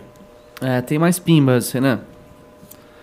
Joker doou 5 reais. A nomeação do Moro para o governo acabou enfraquecendo o lavajatismo ou ele no governo impede uma destruição total do combate à corrupção? Não, nem. Olha, é. Isso não tem muito nexo, sabe? Porque a Operação Lava Jato ela continuaria apesar do Sérgio Moro. Muito embora é, o protagonismo da Lava Jato é, tenha ficado com o Sérgio Moro, pela, pela importância maior dos casos que tinham ali, ele ter recebido o beneplácito da justiça brasileira de ser o, único juiz no Brasil com uma causa só, ou seja, nenhuma outra causa chegava a ele, ele cuidava exclusivamente da Lava Jato, né? ele virar ministro da Justiça, né? isso a princípio não interferiria em nada. Né? Ele poderia, aliás, é, dar mais reforço à Polícia Federal como ministro da Justiça. O ministro da Justiça, ele não comanda a justiça, ele faz parte do poder executivo. Né? A, a, a justiça, ela não faz parte do poder executivo, então isso não interferiria. Mas o que aconteceu foi o seguinte, apesar do Sérgio Moro no Ministério da Justiça, depois do episódio do Flávio Bolsonaro, e voltando aqui a falar de Flávio Bolsonaro, depois do episódio de Flávio Bolsonaro, o Bolsonaro se deu conta da merda que fez, que foi levar uma pessoa é, é, é, do perfil do, do, do Sérgio Moro para o Ministério da, da, da Justiça. Ele nem sabe porque ele levou o. Quem chamou o Moro foi, Foi o Paulo populista, Guedes. Exatamente. É, foi, uma, foi uma- porque todo mundo foi uma medida queria. de falar assim, o Sérgio Moro é o grande herói nacional, eu vou dar um prêmio pra ele, todo mundo vai e outra aplaudir. coisa, justiça- Todo mundo vai adorar que eu tô dando um prêmio pro Sérgio Moro. E outra coisa, justiça se faça com o próprio Jair. Ele não, ele não imaginaria que o negócio do Flávio Não imaginaria. Eu não a partir esperando. daí é que muda tudo. É a partir daí Pegaram que o Moro passa dele. a ser a pessoa não grata. É, Isso é partir muito daí. claro, porque quando estava tendo ali em janeiro aquele debate sobre a eleição do Rodrigo Maia para presidente da Câmara, O papo dos olavistas, o papo do Carluxo era: fica tranquilo, aguarda agosto que o novo PGR vem aí. Eles já estão com isso Isso, na cabeça. Vai vir o novo PGR. mundo. Esse novo PGR vai fazer o seguinte: é um PGR. Esse será Vai um bolsonarista e ele vai meter. Ele falava, Maia, vou botar você na Isso, cadeia. isso o mesmo. Carluxo falava isso. Exato. Era a intenção do Jair. E era a intenção contavam- dele. Mas aí aconteceu Aí um o aconteceu. Aconteceu. Eles não contavam com isso. A partir daí ele vira persona não grata e a partir daí o Moro, mesmo no Ministério da Justiça, já não pode fazer nada pela Lava Jato, porque vocês vejam a demissão da, da- da- do chefe da Polícia Federal, né, que o Bolsonaro veio mais uma vez apontar o dedo para o Sérgio Moro e dizer quem manda sou eu. Sim, o tempo todo. Quem manda sou eu. Ah, só, só comentar aqui, é uma coisa específica pra você. O Marciliano de Lima Neto mandou assim: Esta live me deixou excitado enquanto você tava falando. Só. Às vezes você tem um cara aí que, que ficou fã aí, teu. Mas. Meu Deus, você precisa ver as mensagens que eu recebo Ah, mesmo? depois do, do News. Ah, é. Só voltando aqui então. Seguinte. É, é- é essa. é- é- o que mais irrita. O que mais irrita é essa picaretagem de querer manter um discurso, tipo, estamos aqui pelo Brasil, revolucionando, vou romper, fulano é centrão, fulano é isentão, enquanto o cara apresenta um tipo de comportamento que o Temer não teve. O Michel Temer, o Michel, tô falando do Michel Temer lá, que era aliado do PT, que foi, foi preso, saiu esse ano e tal. O Michel Temer não desmontou o PF, não desmontou o COAF, não desmontou essas instituições, essas estruturas. Nem a Dilma fez Nem isso. a Dilma. Nem a Dilma o PT. fez isso. E o Bolsonaro tá fazendo isso na cara dura e fica aquele bando de, de, de Zé Bolseta, que são aqueles caras puxa-saco dele em rede social. É, bebê, é um mito. Mito, cara. O que nego quer falar grosso, mas fala fino pro Toffoli. Quer falar grosso com, com gente divergente na direita, mas lá chega o Toffoli e o cara já senta no colinho abanando o rabo. Aí fica. "Eh, Tem BBB o caralho. Porque é, é de ficar puto, gente. Porque é o seguinte: venderam. É um puta de um estelionato. A galera comprou um mito que ficava fazendo aquela carinha assim, óculos, arminha, achando que o cara ia tocar o zaralho. O cara ia fazer, ia acontecer. É, acharam que ele ia ser praticamente um ditador. É. Ele é o imperador do Brasil, e, enfim. Não, Agora, pra vocês o, verem- o exército dele, na verdade, é SWAT Trapalhões, né? Assim, é, é de chocar isso aí.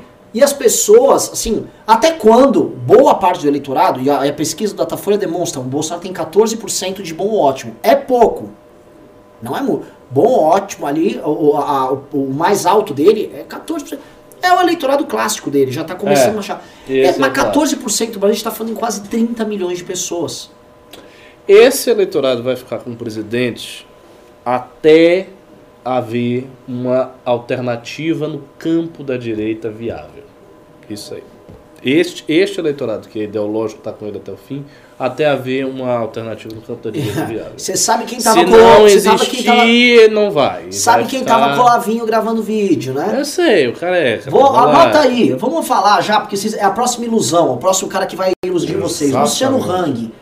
Guarda aí, já encontrou o Olavo, tá É. se firmar, tem grana, vai, vai apoiar os Isso. youtubers logo mais, Isso. monta uma patrulhinha Não de tá Twitter, queimado como a não tá Joyce. queimado. A Joyce tá bem queimada. E assim, vão cair de novo, que o brasileiro é tipo... Eu acho que o Luciano Hang de todos eles aí é o que tá construindo melhor. Sim.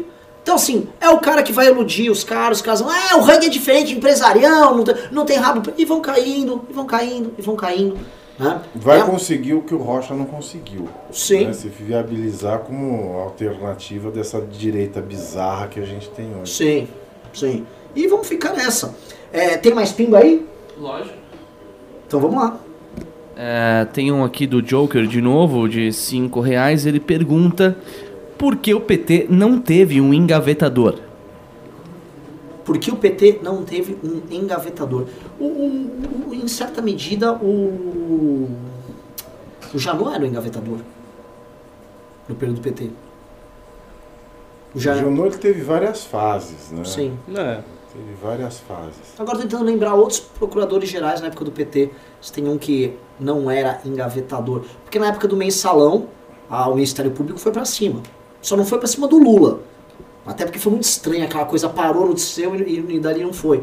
Mas andou pra cima de petista sim, PGR, na, na época do mensalão, o famoso julgamento do mensalão. É, e a gente tem que perceber uma coisa importante, a gente sempre se esquece disso, né? De falar assim, ah, por que que outra época tinha engavetador que agora não tem? Por que que acontecia isso lá atrás não tem? A gente tem que parar e pensar o seguinte, os anos 2000 né? É, o que marcou não foi só o bug do milênio, que se falava que no dia 31 de dezembro para o dia 1 de janeiro de 99 para 2000, tudo ia se zerar. Não foi só esse boato. Que marcou muito é a era da internet, é a era da informação desenfreada. Né? Se um governo nos anos 90 conseguia engavetar muita coisa, é porque era difícil o acesso à informação é, ininterrupta e infinda que a gente tem hoje. É muito difícil você ter um engavetador hoje em dia. E, a, e o governo do PT ele começa né, junto com essa era da internet.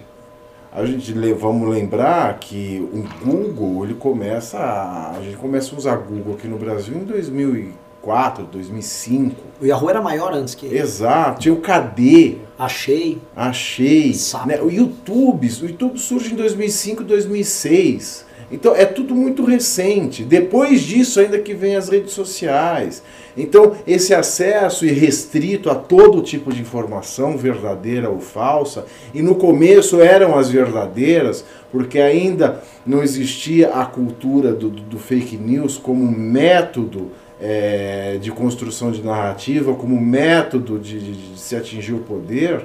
Né? Então o que começou a vazar ali é, É, cotidiana. assim, a, a minha impressão é que a razão determinante é outra. Porque, assim, hoje a gente tem até mais acesso do que nos anos 2000 e o Bolsonaro está botando aí o engavetador. E ainda depois da lei de acesso Mas, à informação, que todo mundo tem acesso a tudo, não é? A imprensa tem acesso a tudo, eles podem dizer toda hora para quem quiser eh, se informar, para quem quiser ler, ouvir ou ver, né? Olha, está acontecendo isso. Por que, que o procurador-geral não faz aquilo? Na época do Fernando Henrique não existia isso. Não existia esse acesso à informação, não existia essa transparência, não existia a rede social, né, para se instigar a população com tanto. Sim, mas, mas veja, mas hoje existe e o Bolsonaro está tomando essa atitude. Então, a, a meu ver, a razão determinante foi o seguinte: o PT não acreditava que ia acontecer com ele o que aconteceu.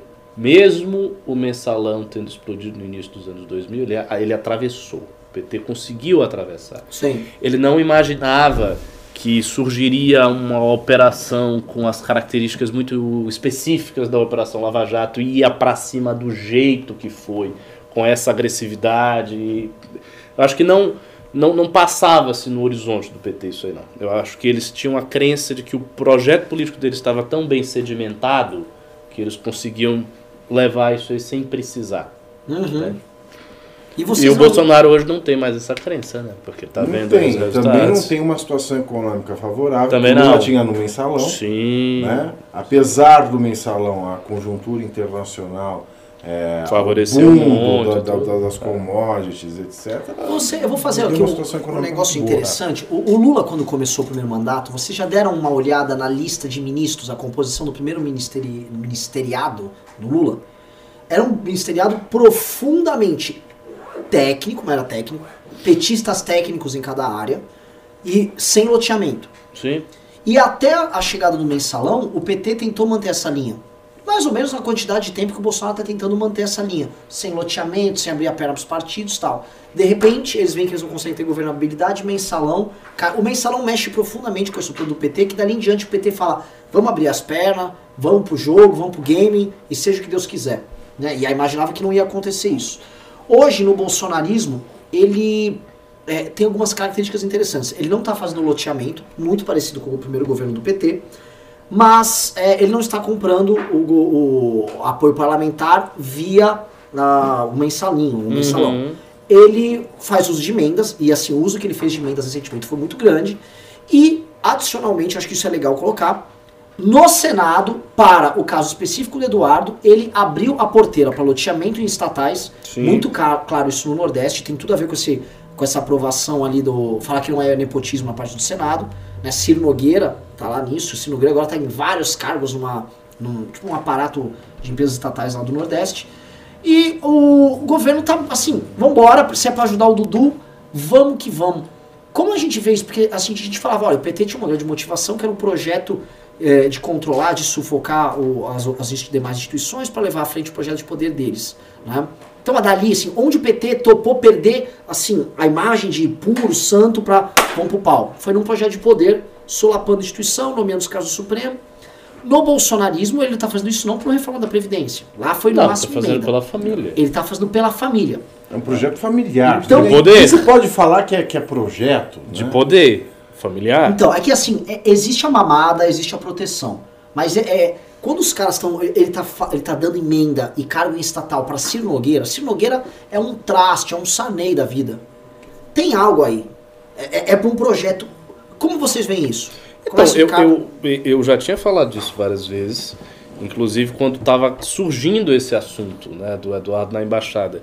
E várias vezes eu repeti aqui o seguinte: eu disse que era prioridade número um para Bolsonaro, para o governo, colocar o Eduardo na embaixada. E o motivo disso era duplo. Primeiro, porque o Eduardo tem que se destacar eh, diante de todos os outros concorrentes dele na direita, porque é necessário fazer a sucessão através do Eduardo e não através da Joyce ou do Luciano Hang. Exato. Isso é absolutamente fundamental, né? porque se uma figura que não é da família Bolsonaro se destaca na direita bem mais do que a família, eclipsa a família, o eleitorado de Bolsonaro vai querer aquela figura e não o filho dele. Não é só, ah, é o filho, é o filho. Não é assim, porque ele não é o rei, ele não tem sucessão dinástica hereditária. Então ele precisa colocar algum dos seus filhos numa posição que faça com que ele tenha maior destaque do que todo mundo. Essa posição Que é não uma tem posição coadjuvante, né? Isso. embaixada ele não tem coadjuvante. não tem ninguém. Essa posição do Eduardo é uma posição propícia a isso. Ele vai estar circulando em to com toda a direita norte-americana, ele vai estar lá com o Trump, ele vai poder trazer algumas coisas para o Brasil, que nem, talvez nem seja responsabilidade dele, mas será atribuído a ele, e por aí vai. E aí com isso ele ganha um destaque que ninguém mais vai ter. Isso, isso é a primeira coisa. Segundo, isto faz sentido também no projeto que o Eduardo tem, porque ele já está persuadido, ao que parece, de forma pessoal, do projeto Olavete. Então é a ideia dele estar ali fazendo a composição da direita para criar essa, esse cinturão de salvaguarda do Ocidente. Ele quer fazer isso. Ele tem essas ideias. Eu acho que ele está persuadido dessas ideias de maneira pessoal. Então são duas coisas muito importantes. Quando você tem essas duas coisas, ou seja, um projeto de, de continuidade na presidência da República, pelos meus filhos, pelo meu clã, e a outra coisa, um projeto de salvaguarda da civilização ocidental, de reposicionamento do Brasil no mapa geopolítico do mundo. Com esses dois projetos, aí você dá a emenda, você bota o Ciro Nogueira lá, não importa, são coisas menores. Os dois projetos continham. ah, quer comentar? Ou eu posso. Não, pode, pode, Os dois- Na verdade, na verdade, tem vários pimbas, né? Ah, então por, fa- então, por favor, desculpa, gente. Tá que tá. Tô aproveitando, a audiência tá boa, os convidados são bons, fica foda. É, é foda mesmo, bem foda. É, Inclusive a Ana foda com o BH tá assistindo. o Alessander Mônaco, ele fez um pimbaralho aqui de 189,90, foi um Ele tocou o zaralho? Ele realmente tocou o zaralho aqui. Ele falou o seguinte: já vi duas vezes o filme, em Sampa e em Curitiba. Primeiríssima qualidade. Emocionante, lá. empolgante e motivador. A história foi contada, cria força e alicerce e impulsiona para realizações vindouras. 100%, 100% correto. É, Uma coisa que o filme trouxe, assim, foi muito legal, é os membros do MBL falaram assim, você tá vendo a responsa que você tem? Muita gente não entrou no MBL e não conhece direito essa história. Eu sei. Os caras, vocês sabem a responsa que vocês têm, cacete? A história, e, e é por isso... De levar a bandeira do movimento que fez tudo que fez. fez tudo que fez. Outra coisa, eles também passaram a entender por que, que a gente não abaixa a cabeça pra filha da puta nenhum, tá? Muita gente, qual o papel? Por que, que o Bolsonaro pouco aparece? Ah, porque o Bolsonaro, ele só tá lá pra fazer nhenhenhê com a arminha, porra! Vai assistir o filme se você tem alguma dúvida disso. Vê o papel importante É. dele nas articulações do impeachment. Assim, eu vou dizer, o desmentido histórico que o, o documentário do MBL dá na narrativa da esquerda, na narrativa do mecanismo, é absoluto. Por quê? Porque não é uma coisa contada ex post facto. São gravações da Do época, momento, do exato, momento. da hora. Não tem como você dizer que aquilo é fake. Não tem como dizer que aquilo não aconteceu. Não tem como dizer quando, como- quando você falou o Aécio colocou o impeachment assim, assado, e agora, e aí? Não, você Não tem- vê o Aécio tirando o dele da Cê- reta na hora Você H. não, pre- não tem como, sabe, dar uma explicação alternativa. É impossível. Tipo, a partir desse documentário, só tem um jeito da esquerda prosperar na narrativa: escondendo. É. Se daqui a 15 anos ninguém mais souber que existe, aí dá. Mas sabendo que existe, sendo assistido e tal, não tem como.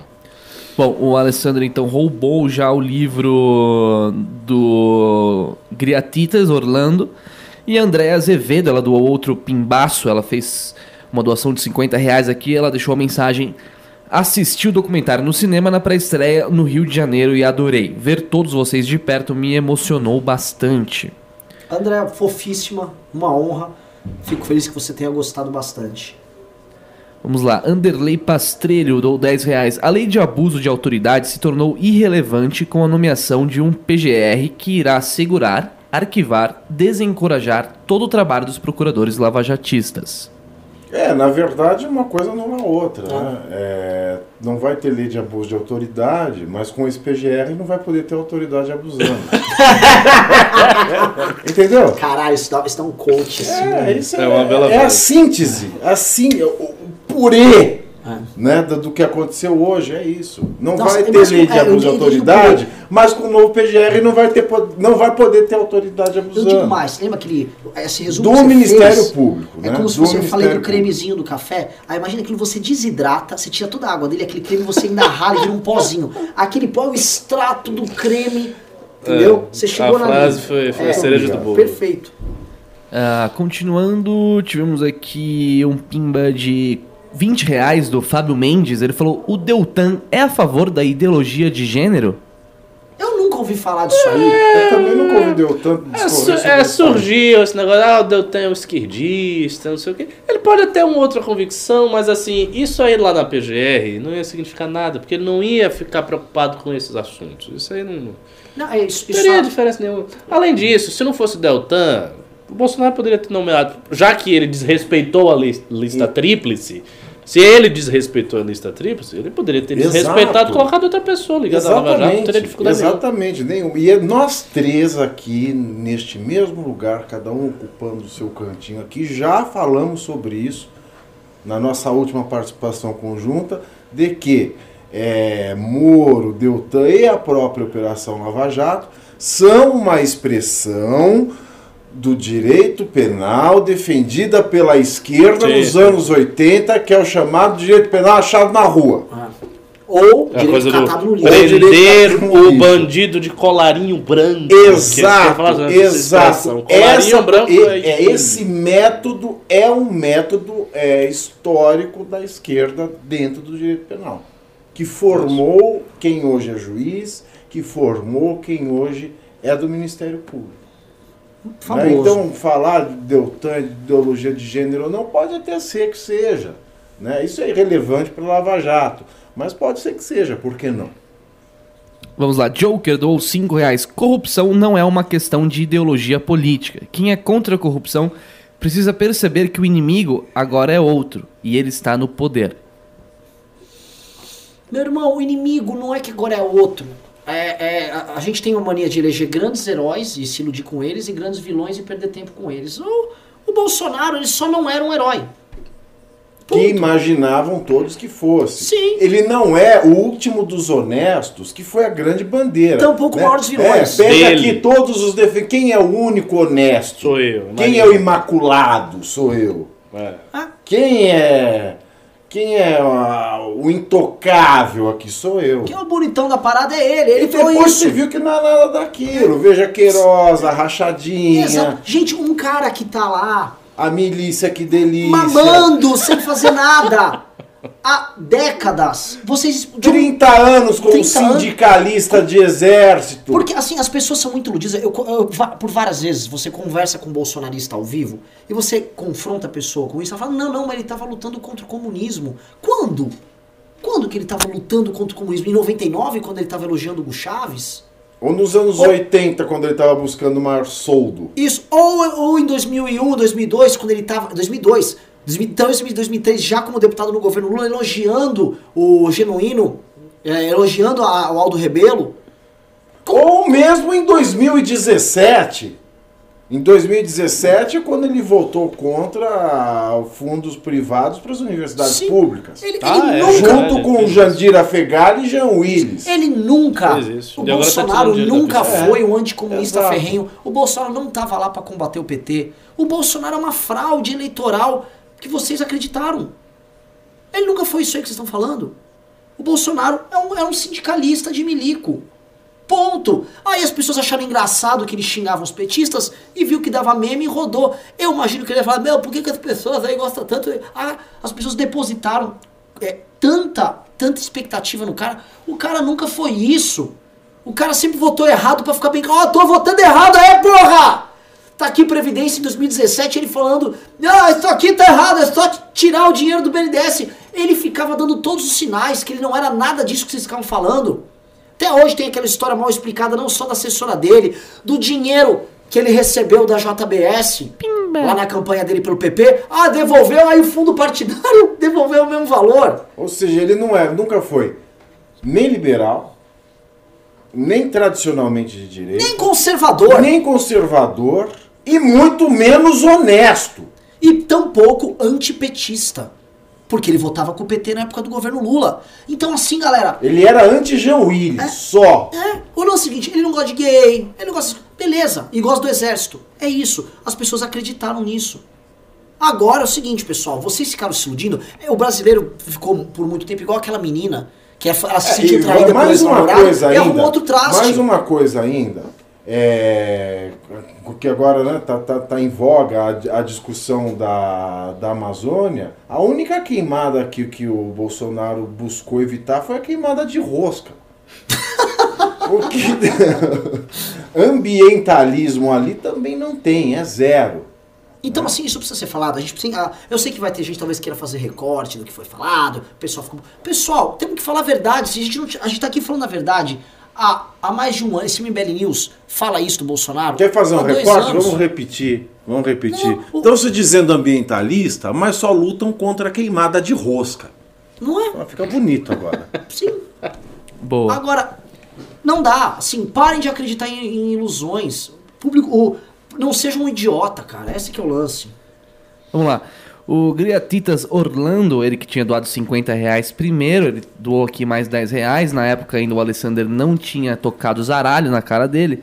Ele falou o seguinte: somos todos Kim Kataguiri contra o assassinato de reputação promovido pelo presidente e seu gado. Vamos agir para que Kim não fique para sempre com esse carimbo injusto na testa. Que carimbo, Kim. É, qual é o carinho? Ó, gente, o Kim tá, Mas Kim não tá com uma ficar, reputação não. maravilhosa. Construção política ultra, quem- ultra madura. Pra quem, pra quem cai no chão e é capaz de levantar de novo, o Kim tá com uma reputação boa. O Kim, o Kim é o parlamentar mais comentado do Brasil hoje. É. O Kim é um cara que ele tem moral pra dar bronca no presidente quando o presidente faz merda. O Kim diz- foi o primeiro a levantar o problema do fundão, desmascarou a questão do fundão. É um dos deputados que menos gasta a verba de gabinete. E aí, Ao contrário do seu Eduardo Bolsonaro, do Duda Chapa, né? É, é, é inversamente proporcional o gasto de um e do outro. Enquanto um se esbanja com dinheiro público de um país quebrado, de um país pobre, com gente passando fome, o Kim respeita o dinheiro do contribuinte. E essa, é, é claro, então assim, ah, ele vai querer colar essa história de fake news. É, é tão inverossímil que é o seguinte, a lei foi promulgada. Tá valendo. E aí? Cadê? Quem vai preso? Já tem algum... Não tem, isso é mentira. E o tempo vai mostrar, então ninguém vai ficar preso. Porque isso é papo furado do presidente da república, que tá desesperado, precisa de uma cortina de fumaça pra agora. O Kim tem um trabalho sério. E trabalho sério, ele vence a mentira. O próprio Griatitas ainda perguntou onde que compra o livro, Renan, porque não dá pra competir com o Alessander. Onde compra o livro? Tem na nossa loja, loja.mbl.org.br, uma loja nova. É a livraria da loja. Clica lá que tem todos os livros. Inclusive com uma resenhazinha sua, né, Ricardo? Tem, tem uma, vou fazer uma segunda agora, do livro A Lei do Bastiat, e a terceira vai ser sobre o, o Hope. Boa. É, Kaique Ataque doou dois reais. Então vocês estão falando que o MBL tinha razão? Pera, qual o momento da história? É, eu não, não, não entendi também. Não sei se é sobre É o documentário ou se é sobre. já tá batendo a mão. É, tem, né? O que, que se pode fazer? Bom, se eu pego uma pessoa que se dizia honesto, que se dizia contra a mamata, que se dizia de direita, que se dizia liberal e se revela antiliberal, não nem de direita, nem conservador, nem reacionário, autoritário, e que os fatos têm demonstrado que a família é tudo menos honesta, não tem como não ter razão. Não tem como não ter razão. Os fatos mostram cada dia mais que o Bolsonaro foi uma farsa. E deixa eu contar um negócio, uma coisa que é interessante, né? Não obstante ele ter esse discurso triunfalista dele, ou também o discurso de que ele é o único, único bonzão, o único bonito, é, o bolsonarismo sempre foi muito cruel com as pessoas ao redor dele. Ele cultivou inimigos em todos os campos. Na Sim. esquerda nem tanto, mas na direita, Nossa. na senhora. imprensa, no centrão, ele, ele não cumpre acordos, ele é desleal, ele divulga conversas. A forma como ele tratou o Bebiano, a forma que ele tratou o Paulo Marinho. Foram dois homens. Você pode falar o que você quiser desses caras, eu não conheço eles. Não vou ser leviano com os caras. Mas eles foram homem e foram leais com o Bolsonaro. E por conta de ciúmes da filharada ali, ele botou os caras pra dar. O Paulo Marinho fez a campanha do Bolsonaro na casa dele. Botou o dinheiro dele. E depois foi escorraçado e chamado vagabundo. O Bebiano construiu todas aquelas candidaturas. Os deputados do PSL, eu sei disso, e eu vou falar aqui, se quiserem recortar, recorta. Deputado do PSL manda mensagem até pra mim. Ó, tá foda, tá foda. Eu mesmo não tô aguentando. Ninguém ali tá aguentando. O Bolsonaro tá, quer manter esses caras no cabresto baseado no medo e na ameaça. E aí também quer pasa- pagar de bonitão e quer xingar. Não vai dar certo, vai dar merda isso. Só não percebe quem, quem é gado. E a Carla Zambelli, Importante que trabalhar da pôs o filho no colégio militar sem concurso. Ok. Daniel Guimarães doou 10 reais. O fato de o Brasil ter eleito dois projetos radicais sucessivamente, PT e Bolsonaro, mostra que temos uma democracia disfuncional? Há espaço para moderação em eleições majoritárias? Ah, ger- geralmente o local da moderação é a eleição majoritária. De alguma maneira, essas eleições são diferentes. Agora, assim, quando você fala do, do projeto radical, é preciso também eh, a, gente entender o seguinte. O Lula, em 2002, ele não veio por conta de um projeto radical. Não, ele ele tinha um projeto radical contrário. antes. Muito pelo O que contrário. fez o Lula ser eleito em 2002 foi justamente dar todos os sinais para o mercado, para as instituições, que ele não teria um projeto A radical. Ainda que fosse isso, é mentira, o que seja, mas, mas o fato é que ele deu esse sinal na carta ao povo brasileiro. Né? E o Bolsonaro, eu acho o Bolsonaro menos radical do que os anti-bolsonarianos julgam que ele é. Eu acho ele menos radical. Porque a mim me parece um radical muito no discurso, na maneira de se portar, com coisas cosméticas. Coisas- na verdade, eu adoro na prática, coisas cosméticas. É, é, mas assim, É na prática ele não está sendo tão, tão radical. Não, ele até Você que- sabe o que, que seria muito radical? Se ele botasse um PGR violentíssimo e partisse pra cima de todo mundo. E dissesse, agora eu vou prender metade de Brasília. Mas eu não tô vai fazendo fazer isso. Vai prender o filho. Vamos, gente, pra, pra ser claro aqui, me corrijam aqui. O, veja só, ele não tem poder de passar determinadas coisas ou tocar via decreto determinadas pautas de costumes que poderiam falar que era radical. O Congresso, o Supremo. Isso. O único lugar onde ele poderia operar de forma radical era radicalizar via PGR, via denuncismo, Isso, via exato. Lava Jato. O que ele não vai fazer. Coisa que foi prometida não só pelo o filho não vai dele, acontecer. E isso ele não radicalizou, não, ucranizou. Então não porque vai, fica aquele não bando. Vamos, vamos lembrar, Não, fica e essa bando- mudança também no comando da Polícia Federal, Sim. a contragosto do Moro. Sim.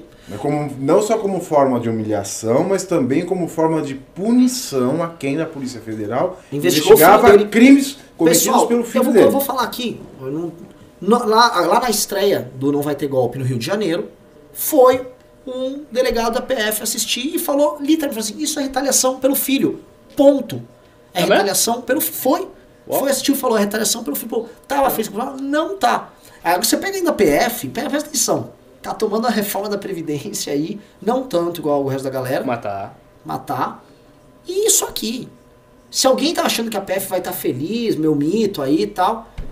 Entendeu? Então, assim, o potencial revolucionário do, do bolsonarismo é, é muito comedido. É, é, é, é como as médicas são declarações. Né? Nessa parte exterior, essas brigas com o Macron. É, briga, declaração, palavra. dar uma resposta enviesada pro jornalista, dizer que não vai falar nada, o jornalista cala a boca, essas coisas, entendeu? Mas isso aí, porque é o que o Bolsonaro fazia muito. Ele É o se notabilizou muito no discurso. Ah, Existe uma virtude nisso, não vou dizer que o cara não tem qualidade nenhuma, há uma virtude nisso aí, ele teve coragem de botar esse discurso pra fora e tal. Mas não é muito além disso, né? Na parte da ação é mais fraca. Inclusive, eu acho, eu, tenho, eu posso estar redondamente enganado, mas eu acho que a partir do momento que houver um pacto né, com a grande mídia, né, com a- os principais representantes da imprensa brasileira, que não mencionem mais o nome do Bolsonaro, se dirijam a ele apenas como o presidente da República fez, o presidente da República pensa, não dê invasão aos absurdos que ele fala, ele diminui. Porque ele só se cria em ambiente de baixaria. Se nós Faz criarmos sentido, um ambiente, se nós criarmos um ambiente polido, né, que diga o senhor presidente da República disse, ele não se cria em ambiente sadio, ele não se cria dentro da boa educação. Ele só se destaca quando existe baixaria. Sim. Então, é, acho que um dos nossos papéis é, é- é- é deixar de lutar contra a baixaria. Tentar colocar boa educação, formalidade, civismo, é? que é o que o Brasil merece, que é o que o Brasil precisa para caminhar. Afinal de contas, nós não somos. O Brasil não é nenhum milionário e nenhum. Não é, nenhum- não é nenhum filho de milionário, não é nenhum herdeiro para ficar fazendo o que bem entende da vida né? É, tal qual é uma pessoa que não é filha de milionário, que não é herdeira, tem que trabalhar, tem que fazer a coisa certinha e não pode chegar no trabalho e falar, ei caralho, é, como é que é hoje? Porra! É, é, Desse Gonçalves, né? Já Não, não dá fazer. Então, num ambiente formal e de, de polidez, ele não se cria. Eu acho que a gente tem que começar a transformar esse ambiente para não, não, não dar isso de bandeja para ele, esse, esse ambiente de rinha.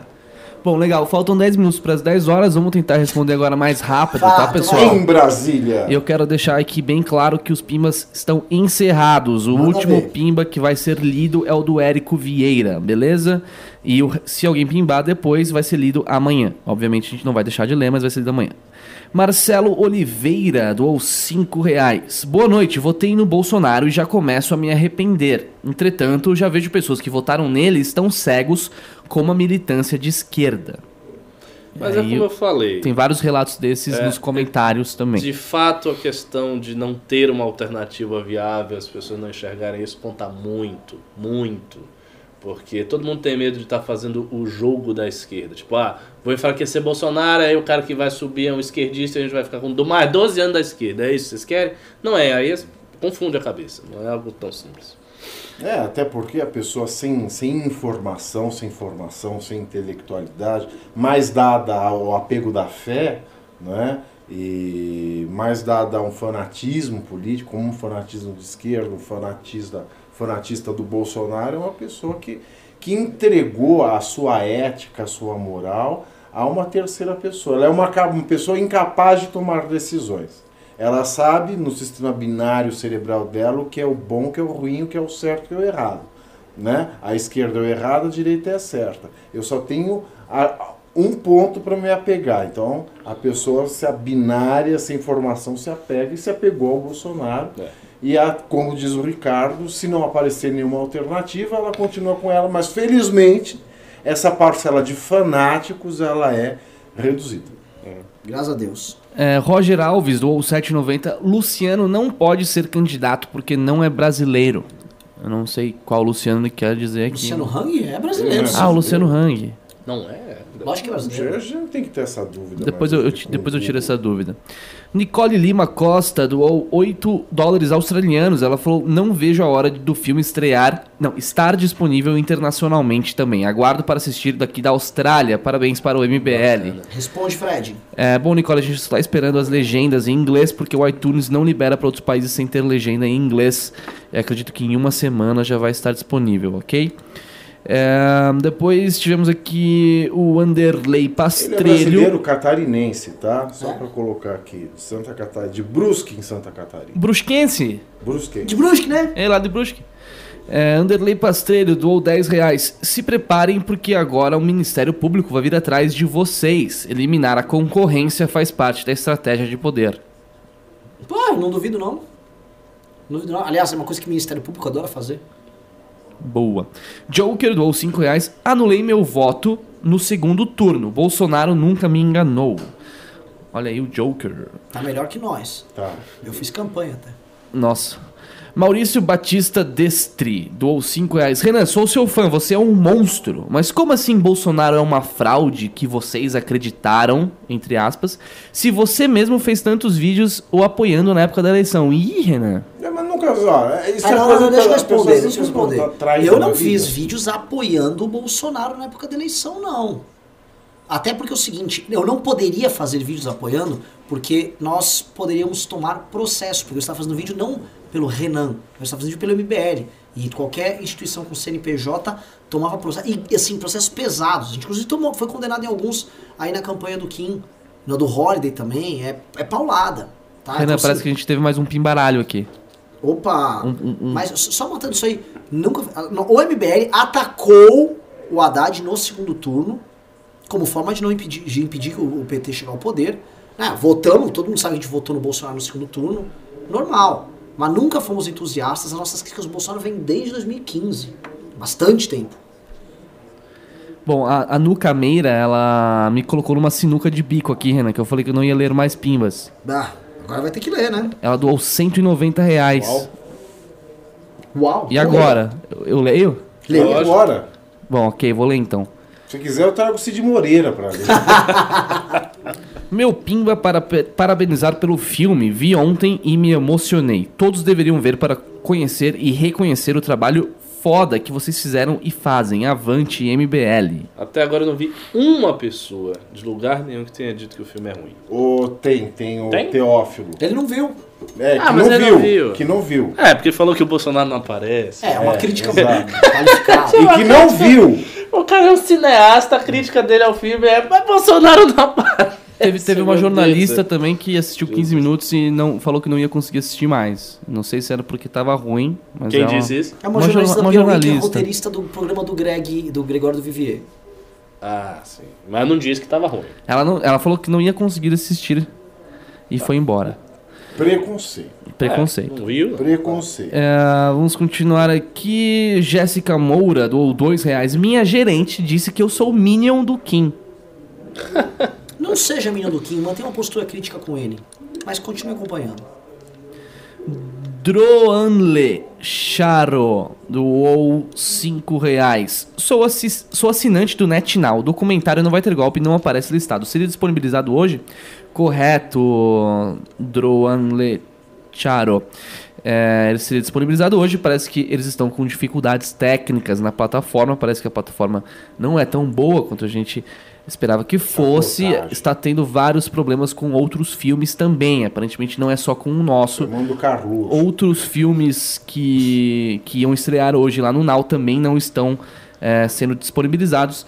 Eles falaram que até amanhã vão corrigir, nós não sabemos ainda, mas esperamos que sim, esperamos que amanhã esteja disponível, ok?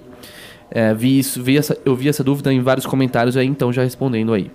É, depois então o Alessander Mônaco Ferreira, ele doou mais 100 reais, ele quis aí hum, tacar o zaralho em cima da nuca meira e garantir o livro.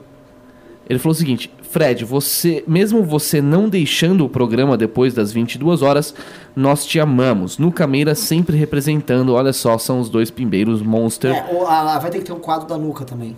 Isso é fato. Ela tá preparada. É que assim, pra chegar ainda no nosso grande mestre, esse é o mestre do capitalismo. O É. verdadeiro mestre do capitalismo. Né? Calma. Deixa eu tocar aqui. Quer também? Mas eu não vou fazer o sinal da cruz, eu faço o salamalei. Passa lá maleico pra ele. Boa. Ah, então vamos aqui ao último Pimba, é, do Érico Vieira Pérez, que doou 5 reais. Sou fã de vocês, mas me lembro bem de vocês passando pano quando a Folha foi atrás da funcionária fantasma dele. Dele, não sei quem, talvez Bolsonaro, eu acho. Do Bolsonaro, devia ser a Valdo açaí. Olha, eu vou falar da famosa Valdo Eu fi- me dá um orgulho receber uma pimbada dessa, que é um soco na nossa cara. Mas é assim, olha só esses dois pimbas. estão batendo em nós por eventuais passadas de pano ou apoios ao Bolsonaro. Olha que coisa linda. É o mundo dá voltas. O mundo dando volta. Pô, tô, tô, tô nessa pressão, pô, não me pressiona mais não, viu? Não me pressiona mais que eu gosto, viu? Tô adorando. Pode bater. Não lembro da gente ter passado pano, mas pode ser que a gente tenha que se ausentado de determinadas... Não sei. Né? Não sei. Não, não, não, não, vou, não vou responder muito aí. Pode ser que a gente tenha, não tenha sido exatamente crítico como Não, deveria. eu sei que eu escrevi uns artigos no News é, elogiando muito a transição de Bolsonaro e fazendo algumas análises é, bem simpáticas do presidente. Eu não me arrependo, não. Eu acho que a gente tem que ter boa vontade também, Sim. sabe? A boa vontade é muito importante. Você não pode partir do pressuposto que o negócio não, não, não presta. Sim. Mas, tendo em vista o que já está posto, aí é outra coisa. Beleza, acabou, galera. Acabou. Galera, assim, primeiro, Finalmente. agradecer ao público, tá? Pra vocês que, que assistiram hoje, foi um news excelente público. Porque não só em quantidade, né? A gente chegou no momento, Pavinato, que o MBL era o, o porco da nação, o traidor do Brasil. News com 250 pessoas, 300 Era, pessoas. ponto mais Certo que a gente sempre tava mais, normal, 1.000, 1.200, muito bom.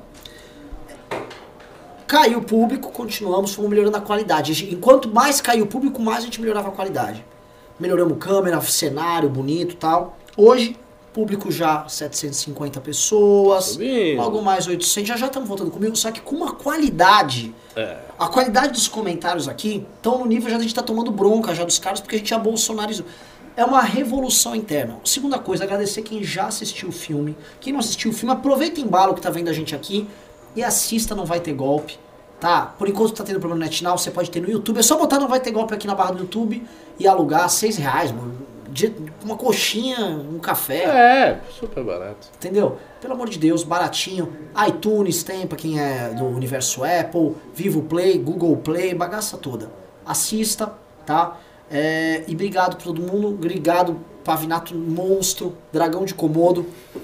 Nosso, nosso grande dragão. Né? Professor Ricardo Almeida. Eu que agradeço a honra. Tá? Obrigado os pimbeiros, obrigado Luca Meira, obrigado nosso grande, nosso grande mestre. E é isso. Um abraço pra todo mundo. Fomos!